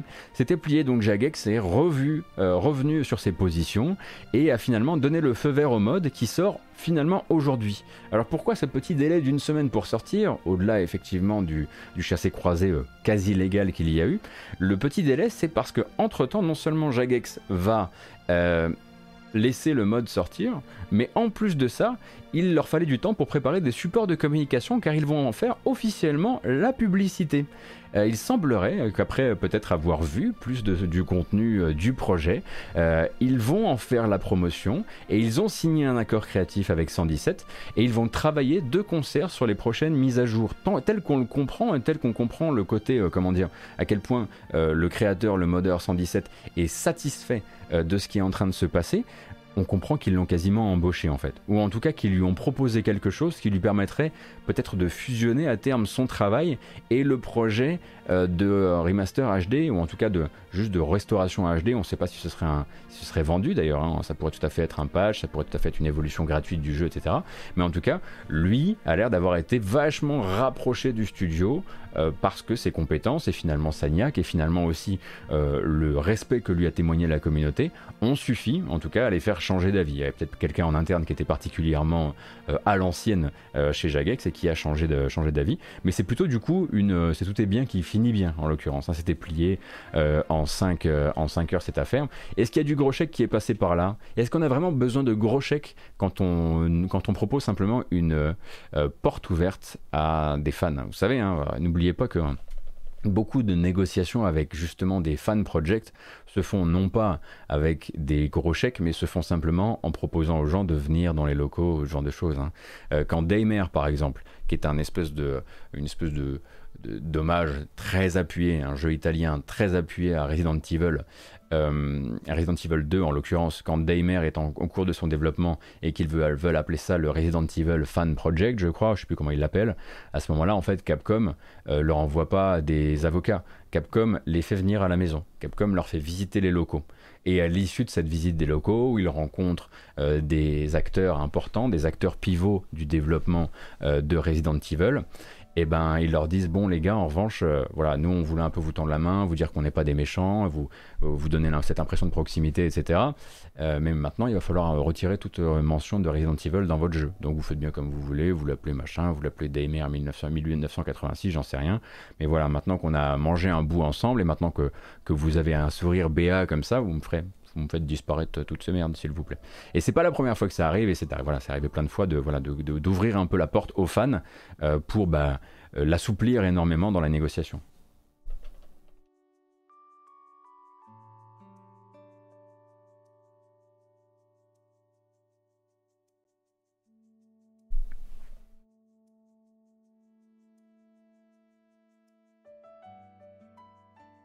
Ou regardez euh, Rockstar, hein. quand Rockstar se retrouve avec un modeur qui arrive à se débarrasser, à débarrasser GTA Online euh, euh, d'un souci des temps de chargement hallucinants de GTA Online, sur PC notamment, je crois que c'est surtout sur PC, vu que c'est dans le cadre d'un, vu que c'est dans le cadre d'une espèce de, ils ont un système qui c'est genre les bounty, donc c'est des espèces de mise à prix, genre de, de chasse aux bugs. c'est un bug qui leur a fait gagner, enfin je veux dire en qualité de vie sur le titre immensément le chèque prévu à la base par cette chasse, euh, de prime au bug, il est de 10 000 dollars, il reste à 10 000 dollars. Le fait qu'il leur ait sorti une immense épine du pied n'a pas fait monter le chèque. Parce qu'il est déjà dans la communauté des modeurs, parce que c'est déjà un fan, euh, parce qu'en l'occurrence, on imagine aussi qu'ils ont dû un petit peu avoir des échanges un peu privilégiés avec lui. Et euh, bah, honnêtement, un chèque de 10 000 boules pour le service qu'il leur a rendu, c'est un peu dérisoire.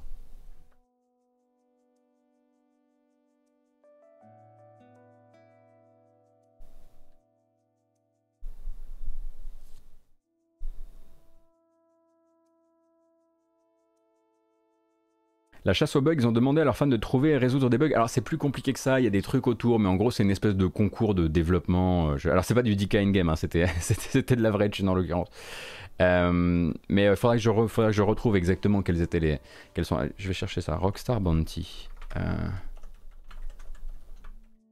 on va retrouver le truc exact parce que j'ai pas envie de raconter de bêtises. Oui, c'est le Bug Bounty Programme, effectivement. Nous offrons 10 000 dollars à n'importe quel développeur qui serait capable d'identifier, de reproduire et de régler un bug. Euh, le but étant aussi de trouver euh, des bugs euh, qui, n'ont parfois pas été trouvés par, par la QM. Mais c'est voilà, c'est voilà, tout le monde ne procède pas comme ça. Et c'est pas limité aux fans, oui, on imagine qu'il y a aussi beaucoup de gens qui sont pas absolument fans de qui sont pas absolument fans de, de Rockstar, mais qui se disent que c'est euh, une, mission de, une mission de dev très intéressante. Quoi. Alors, on en parlait vendredi, euh, mais je voulais quand même refaire un petit passage dessus. non, j'ai pas envie d'écouter les gymnopédies ce matin, tiens. Voilà, alors que ça, tout de suite, ça pose une ambiance. Euh, on en parlait vendredi très rapidement, mais je voulais revenir un petit, peu dessus, comme je le disais. Hein, euh, euh, rumeur concordante à propos donc d'un projet qui serait chez les PlayStation Studios, en tout cas qui serait édité par PlayStation. Hein. donc Jeff Grubb de son côté, mais pas seulement. Alors Jeff Grubb, vous connaissez, hein, dans son format vidéo chez Giant Bomb, qui est un format payant dans lequel il distille un petit peu tout ce qu'il a entendu dans l'industrie, dit qu'il a entendu justement parler du revival d'un jeu de combat motorisé que vous avez connu si vous avez été là à cette fameuse, fameuse époque, un Twisted Metal. Donc Twisted Metal aurait actuellement euh, un revival en cours un développement de jeu qui serait a priori inscrit dans une démarche médiatique plus globale de la part de PlayStation. Et donc, en fait, ce serait histoire d'accompagner la série télévisée live. Hein. On rappelle qu'il y a une série live action qui a été officialisée euh, en mai 2019 euh, et qui est donc produite par la société PlayStation Productions. Euh, et avec, pour rappel, au passage, hein, les auteurs, c'est au script, c'est les auteurs des films Deadpool et Zombieland, ce qui plus ou moins. Euh, mais donc Twisted Metal va avoir une série télévisée à un moment et il semblerait que euh, PlayStation soit au travail ou en tout cas ait mis quelqu'un au travail sur un jeu Twisted Metal qui sortirait en même temps. Et en fait, euh, cette idée-là, euh, alors l'existence du jeu, mais aussi l'existence d'une politique, on va dire un peu cross-média actuellement chez PlayStation, euh, est non seulement brandie par Jeff Grubb, mais aussi corroborée par un journaliste de Video Games Chronicles, qui lui de son côté dit qu'il a entendu exactement la même chose, et qu'en gros Sony serait dans une stratégie où ils auraient donné plusieurs feux verts à plusieurs jeux qui seraient en fait presque des produits dérivés de séries qu'ils vont sortir, de séries ou de films qu'ils vont sortir. Donc on pourrait imaginer aussi que par exemple si ce fameux Uncharted qui est passé de main en main mais qui n'est chez, ni chez Naughty Dog ni chez Ben Studio actuellement, s'il existe encore, il n'y a, pas, besoin vraiment de sortir, d'avoir fait les grandes écoles pour imaginer qu'il y a un Uncharted peut-être de plus petit poids, euh, mais qui pourrait être en préparation dans le but de faire, euh, d'accompagner euh, la sortie du film. D'ailleurs, je ne sais pas quand est daté le film désormais.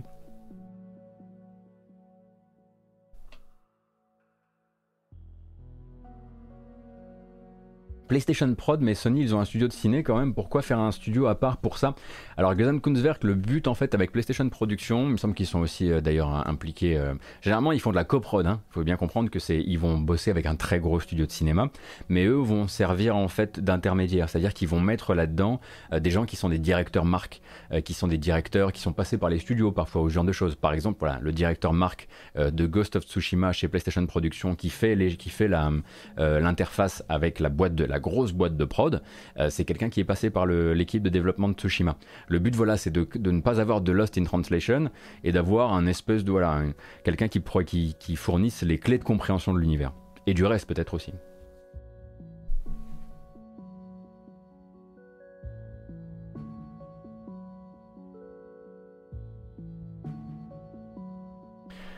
Alors, selon, euh, voilà, toujours, euh, selon, si, on suit cette rumeur selon laquelle un jeu Twisted Metal serait en développement euh, actuellement, du coup, le créateur, original de, Twisted Metal, David Jaffe, n'aurait pas été contacté parce que lui, de son côté, bon, David Jaffe dit beaucoup de choses, mais en tout cas, selon lui, il, il se dit, comment, comment il dit ça? Il serait très blessé d'apprendre qu'ils font un Twisted Metal sans lui. Après, David Jaffe, c'est voilà, un blessé professionnel. C'est devenu son fonds de commerce désormais. Mais on serait évidemment, ils ont tellement des divergences d'opinion fortes désormais sur énormément de sujets. Ce serait très bizarre de voir Sony rappeler David Jaffe aujourd'hui. Euh, donc je trouve qu'il euh, il est particulièrement surprenant à se surprendre lui-même de cette information. Euh, mais lui, voilà, en tout cas, ne serait pas impliqué. Mais en même temps, est-ce que c'était vraiment l'âme de Twisted Metal? Pas sûr.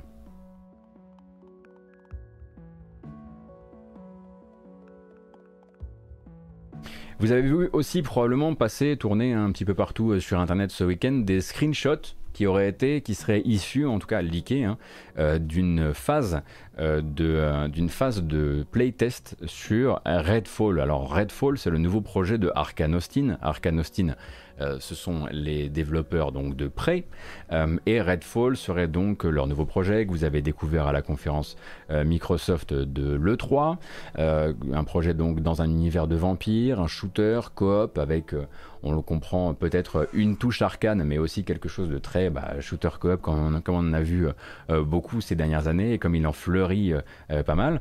Et, il y a, oui, c'est vrai, quelques screenshots que j'ai pas forcément envie qu'on regarde ce matin, parce que déjà, bon, c'est du, déjà c'est volé mais en plus c'est pas du tout avancé comme jeu, hein. c'est-à-dire que c'est vraiment des personnages qui se déplacent encore dans des blocs, euh, dans des blocs gris euh, qui sont censés un jour être des immeubles. Euh, c'est quelques screenshots de l'interface qui nous montrent que, oh surprise, il va, il va avoir, qu'il va y avoir une présentation de votre personnage. Vous allez, vous allez le voir de l'extérieur, vous allez pouvoir l'équiper, lui mettre des armes, regarder son modèle 3D qui tourne, avoir différents volets, un pour le crafting, un pour son équipement, un pour ses pouvoirs, etc. En l'occurrence, c'est pas un c'est pas, pas, très intéressant pour le moment. C'est un petit peu comme regarder, si vous voulez, le gameplay de, euh, de Dead Space, euh, le gameplay euh, qui a été très joliment hein, et très sympathiquement montré par Emotive pour le, le, remake de Dead Space. C'est des machins qu'on regarde, on se dit Ah, oui, mais c'est moche. Bah oui, mais c'était pas vraiment censé le voir d'ailleurs. Euh, donc euh, c'est un peu normal. Hein. Il y a beaucoup de choses qu'on n'a pas. Il y, a des, passages, il y a des coups de d'œil sous le capot qui sont pas forcément là pour vous présenter un jeu qui sera beau, qui sera ceci ou qui sera cela. Et puis un jeu change énormément au fil du temps. Donc je n'ai pas décidé de les traiter particulièrement. Si ça vous intéresse, vous avez la possibilité d'aller, d'aller, euh, comment dire, checker, checker quatre, quatre pauvres screenshots tout flous sur, sur des éléments d'interface qui, qui auront changé mille fois d'ici la sortie du jeu. Allez-y. Mais ça fait pas partie de la ligne éditoriale ce matin en tout cas. Angel, merci beaucoup pour le Prime, c'est très gentil. Euh, d'ailleurs, hein, je ne sais pas si vous avez vu, mais euh, Motive, après avoir commencé justement ce développement en disant on va vous donner les clés, on va tout vous montrer, on va vous montrer comment ça fonctionne sous le capot, on va vous montrer les changements de l'éclairage, ceci, cela, etc. Donc une première expérience qui leur a surtout valu en fait sur Internet bah, plus de problèmes qu'autre chose, parce que directement les gens ont dit c'est moche, euh, va falloir mieux, va falloir mieux bosser votre, votre truc, etc. Ça donnait finalement plus de pression, ça met plus de pression sur le studio que s'ils avaient décidé de faire un développement caché comme d'habitude, et du coup bah, ils ont déclaré, alors ils n'ont pas dit que c'était à cause de ça, mais ils ont déclaré qu'ils ne montreraient pas dans les temps à venir plus d'autres euh, moments de gameplay ou d'autres moments de développement et que la prochaine fois qu'ils montreraient le jeu c'est qu'il serait beaucoup plus avancé donc je pense que eux de leur côté se sont dit tiens on a tenté un truc mais peut-être que l'internet de, 2021 c'est plus le moment où on peut tenter ce genre de choses euh, du coup voilà ils donnent rendez-vous dans voilà, ils ne donnent, pas de date, mais surtout, euh, ils ne referont pas deux fois la même erreur.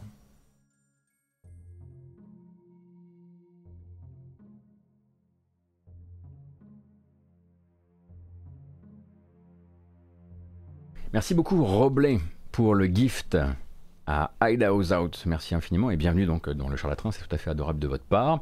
Et on va rentrer dans les derniers euh, sujets de la matinale avant de passer au trailer et au calendrier des sorties de cette longue, vous allez voir, longue semaine de jeux vidéo.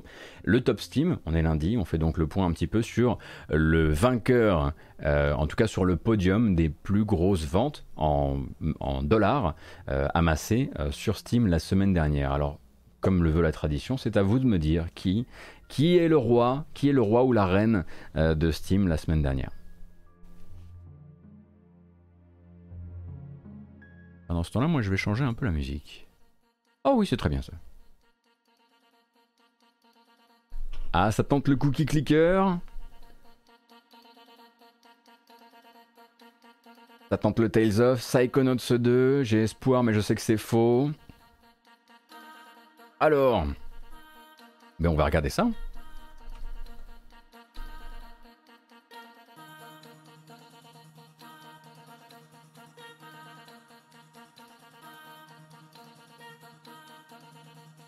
Il s'agit de Tales of Arise. Tales of Arise, hein, effectivement, qui euh, grimpe grâce évidemment à la puissance du 9 sur 10 administré par Puyo-sama, qui grimpe en première place du podium et même en seconde place, hein, puisqu'il y a euh, deux versions du jeu et que du coup les deux versions du jeu euh, se sont lissées aux première et deuxième place du podium et troisième place, effectivement, Pathfinder Wrath of the Righteous.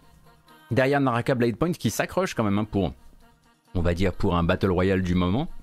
No Man's Sky qui continue à remonter par rapport euh, à la semaine précédente, puisqu'en l'occurrence il vient de lancer donc sa mise à jour qui s'appelle euh, Frontier. Et chaque nouvelle mise à jour de No Man's Sky, ça permet de regagner des places euh, sur le top 10. Et même Tales of Arise en Ultimate Edition, qui est encore là en sixième position. NBA 2K22, Battlefield 5 sur la fin, Life is Strange True Colors qui arrive quand même à trouver un petit peu euh, au moins le top 10, et Red Dead Redemption 2, puisqu'il bon, il suffit de s'appeler euh, jeu Rockstar pour régulièrement pouvoir réapparaître dans le, dans le top 10, probablement euh, à l'aune d'une, d'une, d'une promo ou d'un truc du genre. Est-ce que je valide ce 9 bah, Je n'ai pas encore commencé à jouer à Tales of Arise. J'ai, un exemplaire du jeu, mais j'ai pas commencé. Donc euh, je vous dirai. Mais en même temps, est-ce que, est que le 9 euh, de Gotos sur Tales of Arise a le moindre intérêt dans la mesure où ce sera mon premier Tales of? À un moment, qui s'en fout? De, de mon avis sur le sujet. Enfin, peut-être que j'aimerais, mais ça voudra pas dire grand-chose. Enfin, ça, ça pourra pas être euh, un avis qui puisse être prescripteur de beaucoup de choses, je pense. Sauf peut-être pour les gens qui n'ont jamais joué à Tales of, c'est vrai. Euh, Naraka Blade Point, ouais, je vous invite à vous intéresser éventuellement au jeu. C'est une espèce de mix entre un Battle Royale et un Tenchu. Bon, euh, ça, ça, se tient en tout cas, ça, ça, arrive à trouver encore et toujours un petit peu sa place dans le top 10 depuis quoi 3 ou 4 semaines là. donc, donc voilà, c'était le top Steam.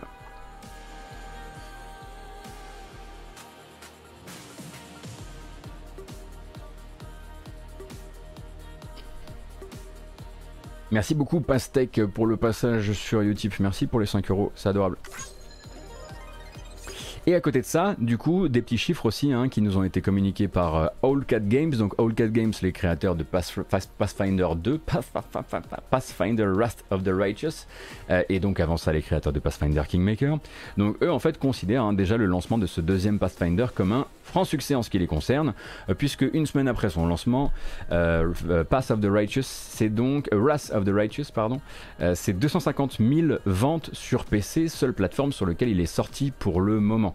Alors ça augure en fait hein, du meilleur selon le studio, puisque en termes de joueurs simultanés sur Steam, il fait le double de Kingmaker sur le week-end de lancement.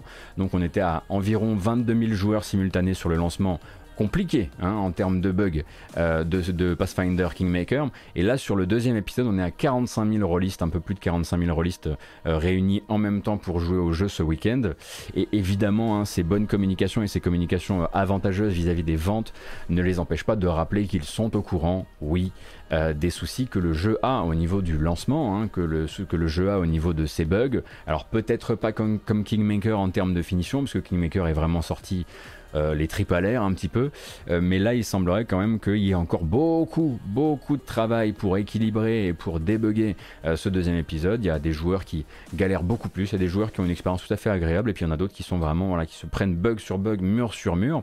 Et ça, ils le savent, et ça, ils savent qu'il va y avoir, il va falloir beaucoup travailler. En fait, hein. le lancement n'est finalement pour eux que le début pas des emmerdes, mais quand même, euh, puisqu'il va falloir donc débugger tout ça. Mais en plus de ça, le 1er mars 2022, c'est déjà la sortie des versions console, hein, puisque le jeu sort euh, sur PlayStation 5, enfin sur PlayStation pardon, et sur et sur Xbox. Non, il sort pas sur Switch. Hein. Non, je crois pas.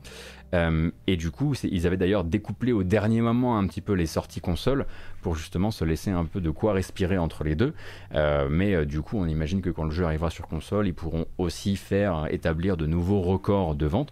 Mais voilà, faut savoir que pour un studio comme Allcat, un 250 000 ventes en première semaine sur PC, c'est un franc succès qu'ils sont très heureux de pouvoir, de pouvoir célébrer.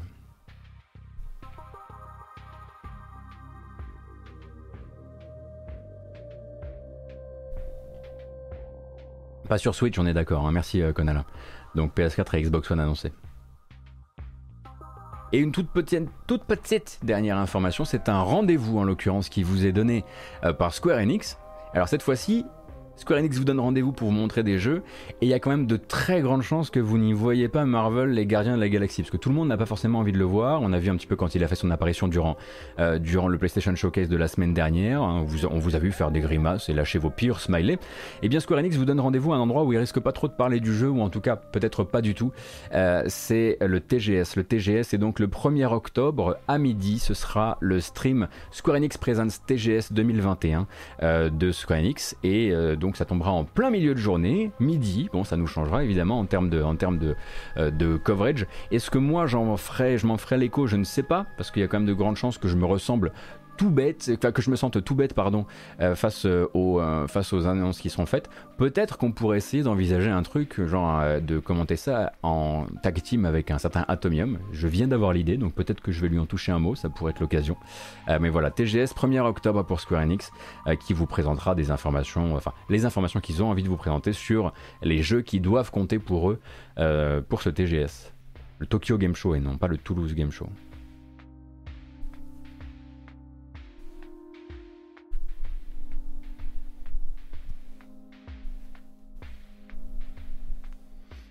C'était bien Gotos ton doc avec la liste des confs, est-ce que tu le mets encore à jour? Bah, Je vais mettre, le, je vais mettre euh, à jour ce soir avec justement ces nouvelles informations, mais oui, il est toujours plus ou moins à jour. Il a, il a tenu durant la Gamescom en tout cas, et vous pouvez toujours le trouver en tapant notamment euh, euh, exclamation Gamescom sur, sur, le, sur le chat. Ou E3, E3 ça marche encore, je l'ai laissé au cas où. Donc, très bien, bah, il est l'heure de faire un petit peu le tour des, le tour des sorties. Ça tombe bien, il y a de quoi faire. Alors si vous arrivez en cours de route, hein, j'en ferai voilà, je, ferai l'appel plusieurs fois. Je vous donne rendez-vous éventuellement cet après-midi à 14h euh, pour un stream spécial lié à un jeu qui sort bientôt. Voilà. Euh, j'ai essayé de voilà, c'est un concept assez nouveau. Euh, j'aimerais, voir si ça peut vous intéresser. Si ça vous intéresse pas, au final, on passera quand même une après-midi à discuter, ce que jamais désagréable. Et puis sinon, n'hésitez pas à être là à partir de 14h cet après-midi. Voilà. Euh, on continue donc nous de notre côté avec le calendrier. Je vous ai fait vraiment un calendrier spécial les sorties de la semaine. C'est-à-dire qu'il y a aussi des trailers qui sont sortis ces derniers, euh, jours euh, qui pointent vers des jeux qui sortiront dans une semaine, deux mois, j'en sais rien. Mais là, j'ai vraiment tout mis qui concerne cette semaine pour avoir une espèce de vue un peu globale et pour que vous puissiez commencer à provisionner votre argent correctement. Parce qu'il y y a du monde hein, quand même. Le premier en fait est sorti le 10 septembre, mais je l'avais oublié. Je vous l'avais déjà montré il y a quelques mois, mais euh, là c'était sa date de sortie et on n'était pas là pour la célébrer. Du coup j'en profite. Il s'agit de The Rewinder qui est sorti donc le 10 septembre sur Steam et avant tout sur Steam je crois. Je vous montre la bande annonce.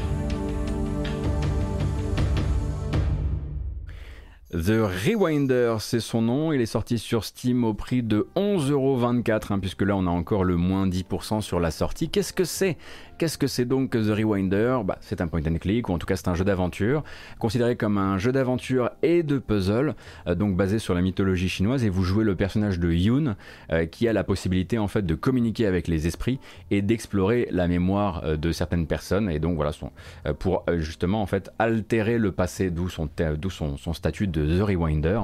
Donc on a l'impression qu'au niveau de la musique, au niveau de l'artistique, il y a quelque chose qui se passe. Est-ce que j'aurai le temps de m'y pencher? Non, mais si ça vous intéresse, vous avez une démo qui est disponible sur Steam et qui est donc gratuite. Et en plus de ça, le jeu est à environ 11 balles. Donc, euh, donc ce sera l'occasion peut-être de s'intéresser à, un point and click. C'est pas tous les jours effectivement dans la matinale parce que des point and click il n'en sort, pas des milliards euh, par an. Euh, on embrasse évidemment Alpha sur le chat et euh, bon gros bon courage. nous on continue, on continue avec un jeu qui sort demain. On est le 13, il sort demain, il sort le 14.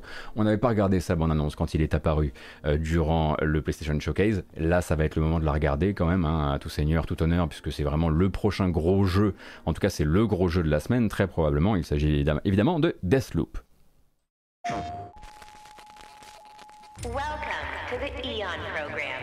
Picture your perfect you.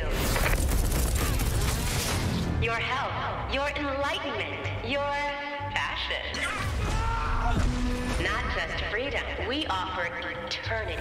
Shut up. Your esteemed visionaries believe the only thing missing from I Black Reach is you. The, the Visionary. Eight geniuses who painted up a prison and named it Freedom. Locked us all in one repeating day, their eternity. An endless party that you can never leave. I am a storm round and round we shall go. Place is supposed to be unforgettable. A bunch of spaced out science nerds, brainwashed cultists flinging bombs, whatever these guys are doing, all spewing Eon's bullshit. so how come I don't remember shit? This Party Island hangover is none my thing. My thing is answers. Who are these people? What do they want with me? And why is she always one step ahead? Come on, Colt. You gotta put this together.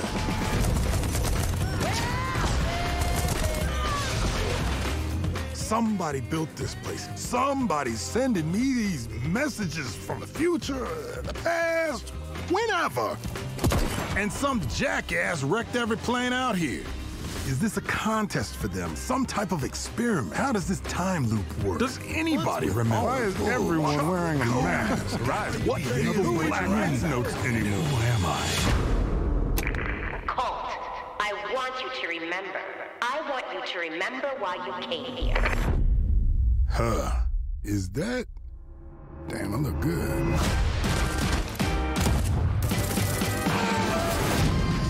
I've imagined myself a way out. Est-ce que je vais vous expliquer Deathloop? Non. Pas ce matin.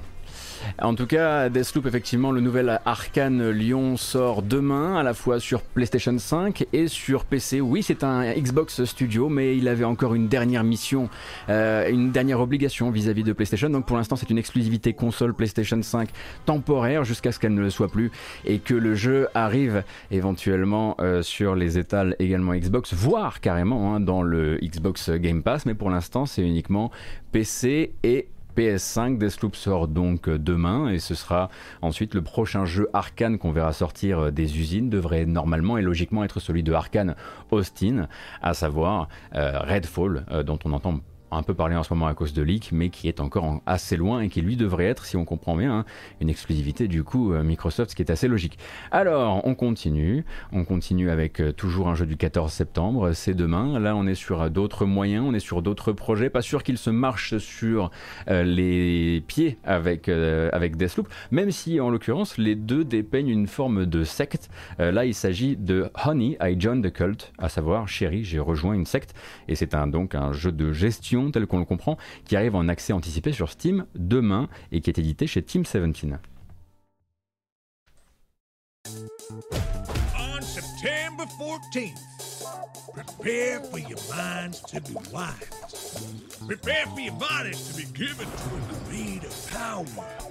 On September 14th, you'll build a cult from the ground up. Customize your cults, lead them to greatness and Send them on missions to acquire even more followers. Not only that, there's so much more to come. We got plans to add more themes, improve choices, more events, customization, and more. Join us on September 14th and wishlist now. Voilà, vous avez compris un peu le principe de celui-ci. Hein. Oui, ça se présente un petit peu comme un prison architecte, mais là, ce serait sur un principe euh, de euh, secte. Comment vont-ils, eux, gérer le sujet? Comment ils décident Est-ce qu'ils vont euh, beaucoup en rire ou faire quelque chose qui soit bêtement et, peut-être de manière aussi intéressante, très premier degré ou en tout cas faux premier degré? Ça, il faudra le voir. Moi, j'ai jamais essayé le, le jeu. faut voir vraiment l'angle qu'ils prendront par rapport à ça. Ça sort donc demain chez Team 17, qui est quand même un éditeur, donc j'imagine qu'ils vont faire gaffe un peu au ton de l'affaire, sur l'accès anticipé de Steam. Et pour revenir hein, sur Deathloop, puisqu'on en parlait juste avant, euh, Deathloop, oui, effectivement, la sortie demain, c'est pas uniquement PS5, c'est également euh, sur PC. 15 septembre, là, ça nous amène donc le 15 septembre, on sera mercredi. L'arrivée là aussi en accès anticipé euh, sur Steam d'un jeu de construction autrement, autrement, je pense, moins, on va dire, euh, sulfureux euh, que Honey I Joined the Cult. Il s'agit de Timberborn, et Timberborn, c'est le jeu de construction de ville par des ratons laveurs. Eh oui, c'est beaucoup moins sulfureux. Oh, don't even get me started on the humans. They had it all. Fresh air, ah zut, c'est des castors, pas des ratons laveurs, c'est des castors. And it's all of their own making. But we, my friend, are here to stay, for we are beavers, and we put our trust in timber. We take what is left of humanity for our own benefit.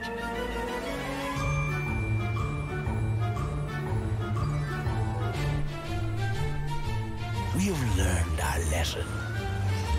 We use what is born of the earth.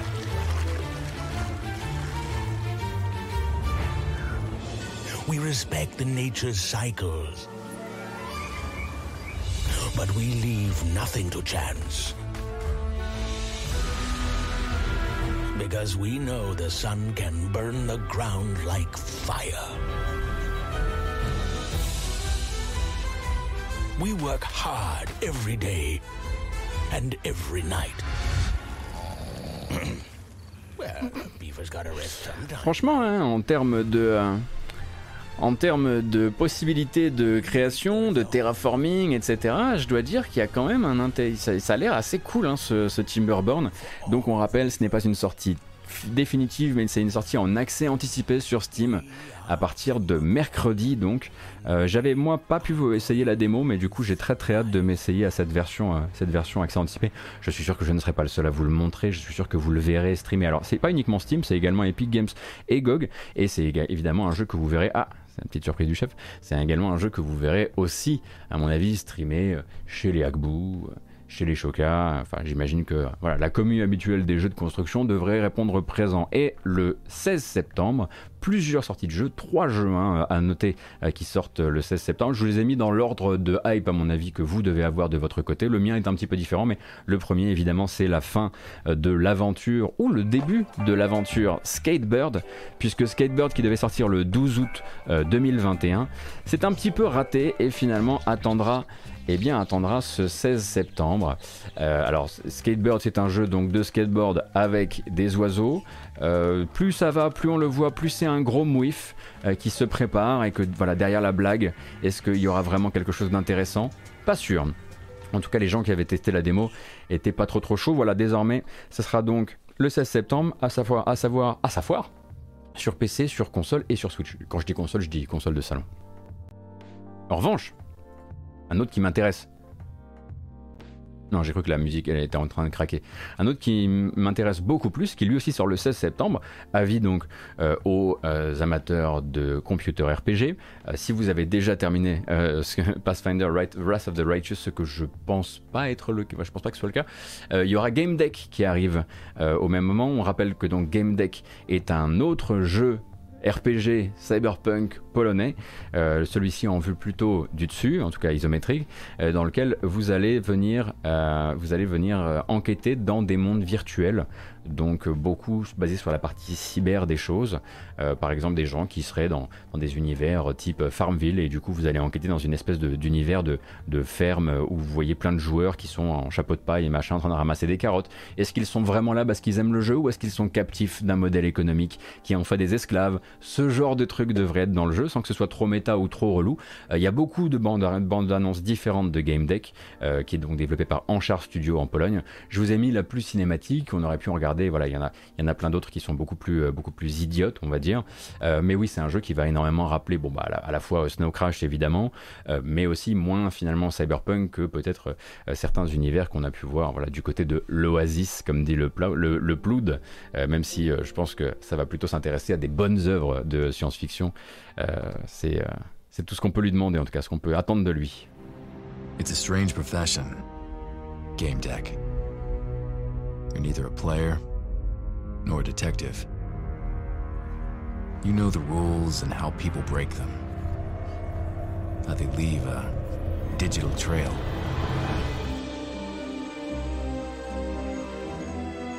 And there is always a trail.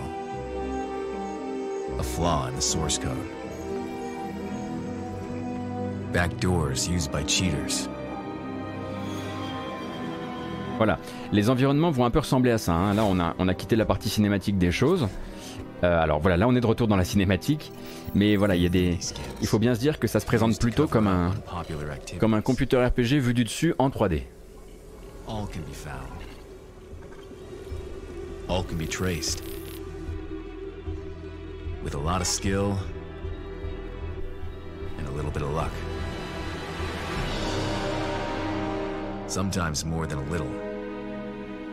Because there are surprises, even for a game deck. But in the end, you keep your eyes on the prize. The trail never gets cold, and so the game is always on.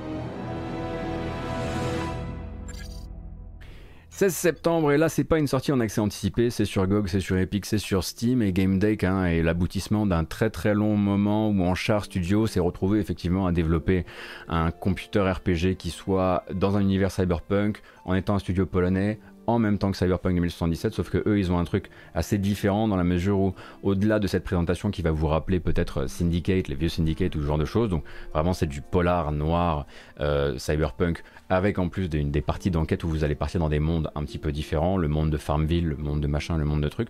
Vous avez aussi des inspirations qui viennent, elles, plutôt de chez Frogwares, avec un tableau de déduction où vous allez en fait récupérer des indices, associer des indices entre eux, éventuellement faire de mauvaises déductions, accuser les mauvaises personnes, etc. etc.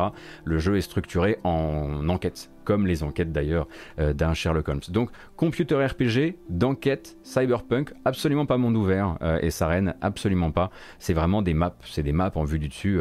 Pour vous donner un peu une idée, euh, pensez une présentation plus à la Disco Elysium qu'à la Fallout 4. Voilà.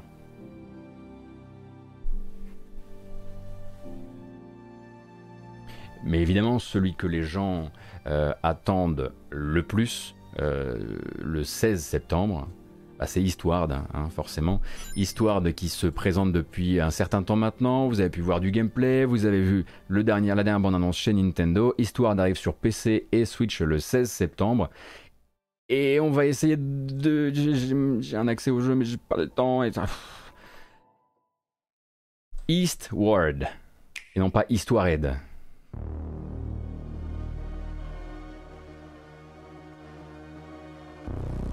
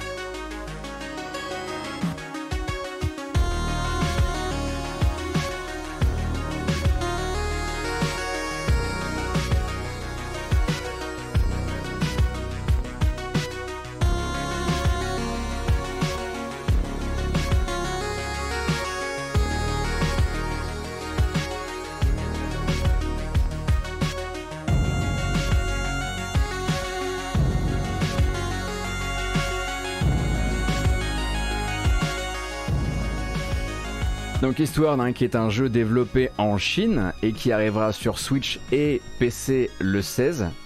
Oui, oui, oui, oui, oui, oui, c'est beau, c'est vrai, oui, ça a l'air d'avoir du style. On verra hein, donc un jeu d'action euh, très inspiré euh, euh, notamment par Zelda et peut-être aussi un peu par d'autres légendes de chez Nintendo. on voit notamment hein, qu'il y a des puzzles, il y a de l'action et il y a surtout du très beau pixel art et puis voilà une gestion des éclairages, etc. De, de la patte de l'image qui est assez assez fameuse en tout cas vue d'ici. Euh, grosse grosse hype effectivement, notamment aux États-Unis sur ce jeu, donc on attendra de voir. J'imagine que les, euh, j'imagine que les trailers finiront par tomber à un moment ou à un autre, que les trailers, que les tests finiront par tomber à un moment ou à un autre. En tout cas, je l'espère. J'espère avoir des informations sur ce que les, euh, les gens qui ont fini le jeu peuvent nous dire. Effectivement, j'ai oublié de changer de rubrique et c'est c'est bien, tout est de ma faute. Le 17, là on est seulement le 16, on est tout, tout ça c'est cette semaine. Comprenez bien à quel point on est dans la galère. Là on arrive au 17, on arrive donc, on arrive donc à, attendez, attendez, attendez, le 17. On arrive à vendredi, ça y est, ouf, enfin, on peut souffler un petit peu. Et le 17, ce sera donc Severed Steel. Alors là, c'est une toute petite bonne annonce, 35 euh, secondes en l'occurrence. Severed Steel, donc on rappelle une espèce de shooter acrobatique euh, où vous allez devoir traverser des, niveaux assez agressifs en réalisant les plus grandes cascades, mais surtout en nettoyant tout ça très vite pour éviter de mourir avant les autres. Et je vous l'avais déjà montré, sauf que voilà, maintenant c'est là, c'est l'heure de la grande sortie.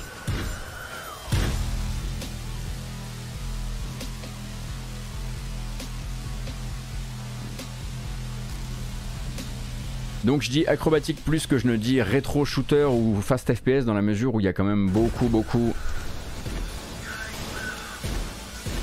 d'astuces à base de slow motion.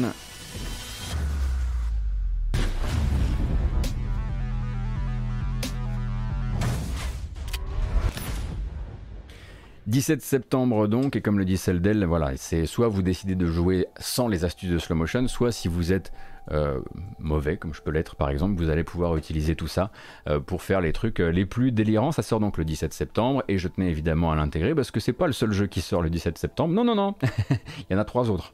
Trois autres. Voilà, l'un d'Apocalypse peut tenir effectivement sur cette semaine, quasiment.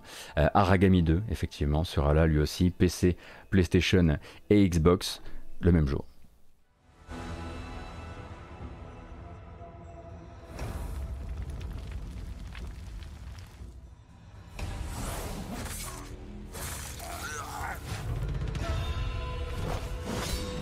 Et notez que quand je dis il y en a trois autres, c'est vraiment trois autres notables que vous connaissez déjà. Il y a tous les autres en plus de ça, hein, c'est devenu. Euh...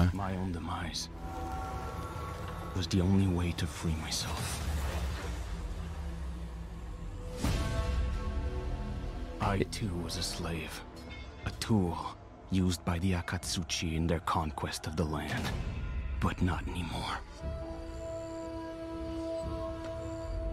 Death led me to the place where I belong.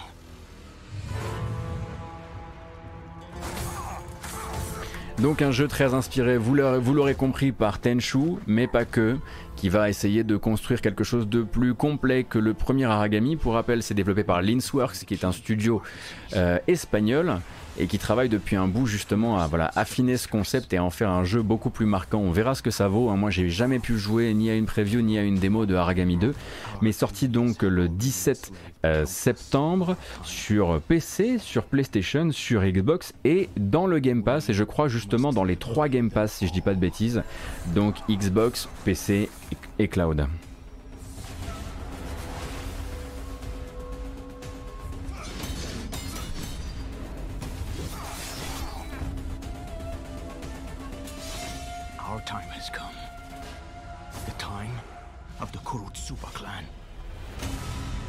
Alors effectivement, hein, comme le dit euh, sur le chat, euh, qui dit j'aimais le premier Aragami pour son côté full infiltration sans combat justement, eux ont décidé d'écouter les joueurs qui disaient à partir du moment où on est, où détecté, ça devient inintéressant, et donc effectivement d'en faire un jeu plus mixte, en tout cas vous pourrez choisir un petit peu votre euh, méthode d'approche, et si jamais, si jamais ça doit virer à la baston, ça reste agréable. En tout cas, ils le mettent très en avant hein, sur le fait qu'ils ont travaillé toute la partie baston. Donc ce sera peut-être effectivement au détriment du plaisir de certains qui aimaient le côté euh, voilà, carré, strict, limite euh, vu, euh, enfin limite un jeu de un jeu d'un 2 3 soleil quoi. Je t'ai vu, on s'arrête. 17 septembre toujours, PC, Switch et PS5. Là, vous, vous, allez sentir que la puissance de la PS5 est, est attendue à mort. Il s'agit d'un jeu qui fait partie des très très attendus d'Atomium, donc on l'embrasse évidemment. Toem, souvenez-vous, un petit jeu d'exploration et de photos avec une direction artistique assez notable tout de même, lui aussi est du 17 septembre.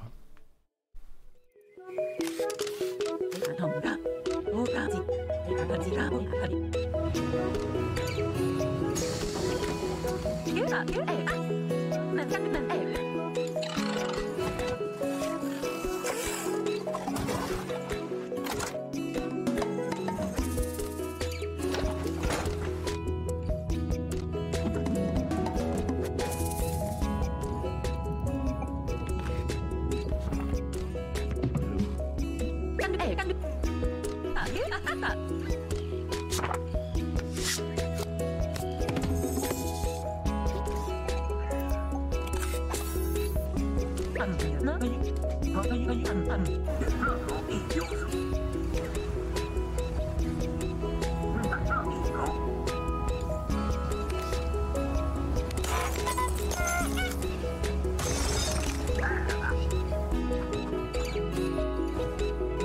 Thank you.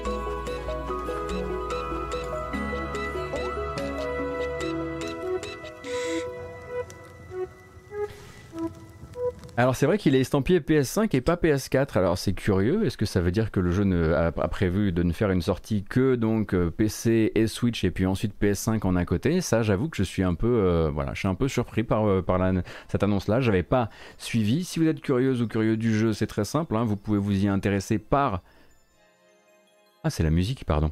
Euh, ça, ressemblait à une sonnerie de téléphone.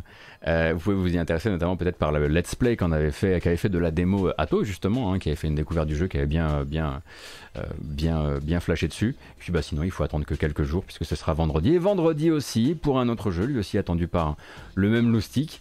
Trails of Iron, alors lui, alors qui est un jeu qui est par exemple à euh, plutôt des plus à Xserve de ce que j'ai cru comprendre. PC, PlayStation, Xbox, Switch, donc l'espèce d'action RPG un petit peu comment dire spécialiste des claques dans le museau. Et museau là en l'occurrence vraiment puisque vous jouez une petite souris qui se bat contre de méchantes grenouilles et autres crapauds.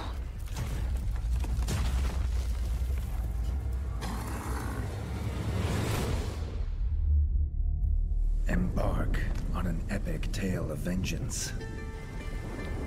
Explore a vast kingdom under siege. Master brutal combat with fatal executions. Band together with brave companions. Brew empowering recipes. Craft lethal weapons and rugged armor.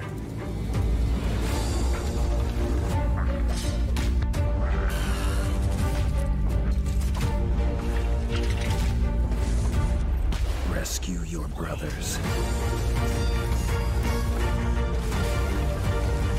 Banish the vile Frog clan.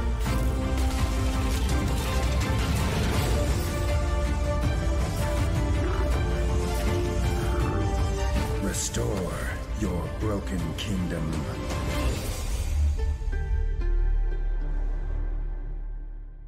Bon, vous avez été très fort hein, durant la présentation du jeu. Théma la taille du rat, bien sûr. Dark Sourisation du jeu vidéo. Dark Sourisation du jeu vidéo, c'est très très fort, bravo. Oui, c'est la voix, oui, c'est Doug Cockle, hein, la, voix de, la voix de Geralt qui fait un peu le tour des, bandes annonces de jeu en ce moment et qui prête bah, justement son rôle de Geralt, hein, littéralement, euh, aux bandes annonces. Mais ça aussi, ça sort donc vendredi. Ça va, c'est une journée tout à fait gérable pour tout le monde. Alors, je lis sur le chat qu'il y aurait un test actuellement en préparation pour euh, chez Gamecult. Si je le lis sur le chat, c'est très probablement qu'il sera signé Vonio, en tout cas de ce que je comprends. Est-ce que c'est un, un Metroidvania ou pas? Euh, J'ai compris que c'était un Souls-like, mais en même temps, est-ce que les Souls existeraient sans Castlevania bah, Bref, je vous laisse vous occuper de ça, parce que vous savez que si je commence à parler, je vais encore me ridiculiser. il nous reste une dernière bande-annonce, cette fois-ci on sort de cette semaine, c'est juste pour éviter de la laisser filer. Une longue bande-annonce de gameplay, en l'occurrence, que je vous propose de ne pas regarder intégralement ici, mais simplement vous prévenir, euh, si jamais, euh, voilà, si vous jamais vous vouliez le, vouliez le, la checker. Metroid Dread qui lui arrive le 8 octobre a une nouvelle bande-annonce qui s'appelle l'Overview Trailer. Et alors là, on y va, hein, Yato.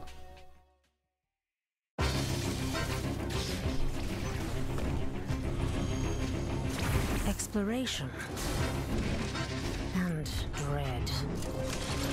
An unprecedented threat is closing in on Samus.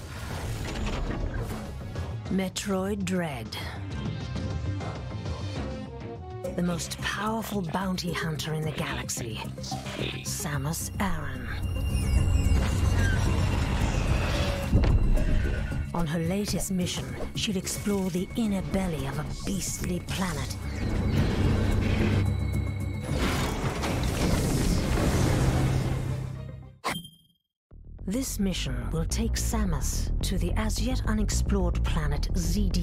Donc là, vous aurez l'occasion hein, de vous faire tout expliquer sur cette bande-annonce, le euh, l'histoire, le gameplay, les différents pouvoirs, tout y est. Vous en avez pour en tout 5 minutes euh, d'explication hein, en amont de la sortie.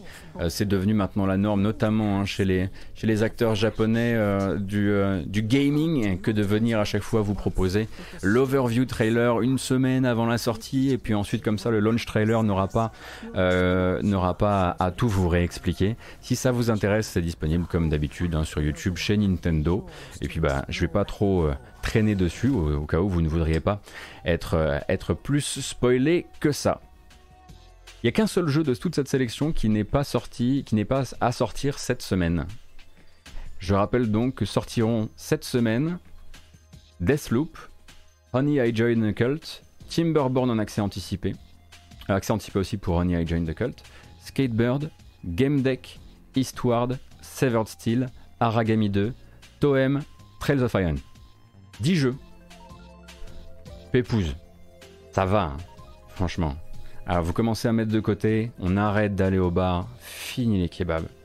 Il va falloir mettre de côté pour pouvoir s'en faire un ou deux. Alors la plupart sont vraiment des jeux euh, pas chers en l'occurrence. Bon, on essaiera d'en critiquer un ou deux au passage. Je pourrais pas tout faire tout seul. Hein. Il y aura probablement les, copains d'autres chaînes et puis, évidemment les copains des ex-confrères de la presse qui pourront vous, aiguiller un petit peu dans tout ce boxon.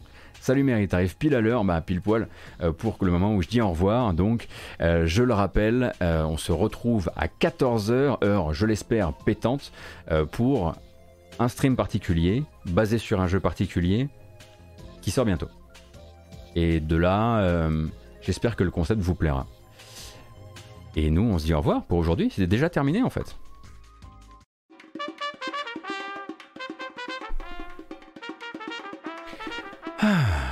Fini. On s'étire. Voilà. Et puis les jambes aussi. Hein. Non, non, mais même si vous êtes assis, vous vous levez, vous me faites quelques étirements, ça va vous faire un bien fou. J'espère que la matinale vous a plu. J'espère que vous avez eu toutes les informations, ou en tout cas les, couvertures ou les explications d'informations euh, dont vous aviez besoin. Euh, cette vidéo s'en va sur YouTube avec la version chapitrée, comme d'habitude. Elle s'en va aussi euh, en version audio sur les plateformes de podcast, Google Podcast, Apple Podcast, Podcast Addict, Spotify et probablement quelques autres applications mobiles que je ne connais moins, que je connais moins. Il suffit de chercher la matinale vidéo. Merci beaucoup pour votre présence ce matin encore une fois. Merci beaucoup pour votre soutien. Merci pour les follow. Merci pour les subs. Merci pour les gens qui ont aussi décidé de passer par la case Utip. Hein. Il y en a quelques-uns que j'ai malheureusement raté en cours au cours du vol parce que j'étais dans mes, sujets. Mais rappelle que si vous voulez effectivement soutenir la chaîne en dehors de l'écosystème euh, Twitch Amazon, c'est possible via utip.io slash gotos. J'ai tout dit. À part merci. Et je vous donne rendez-vous à 14h. Et puis sinon, je vous souhaite une bonne journée, une bonne soirée. Rendez-vous demain, 9h, pour la matinale jeux vidéo, comme, bah, comme d'hab en fait, à peu de choses près. A plus.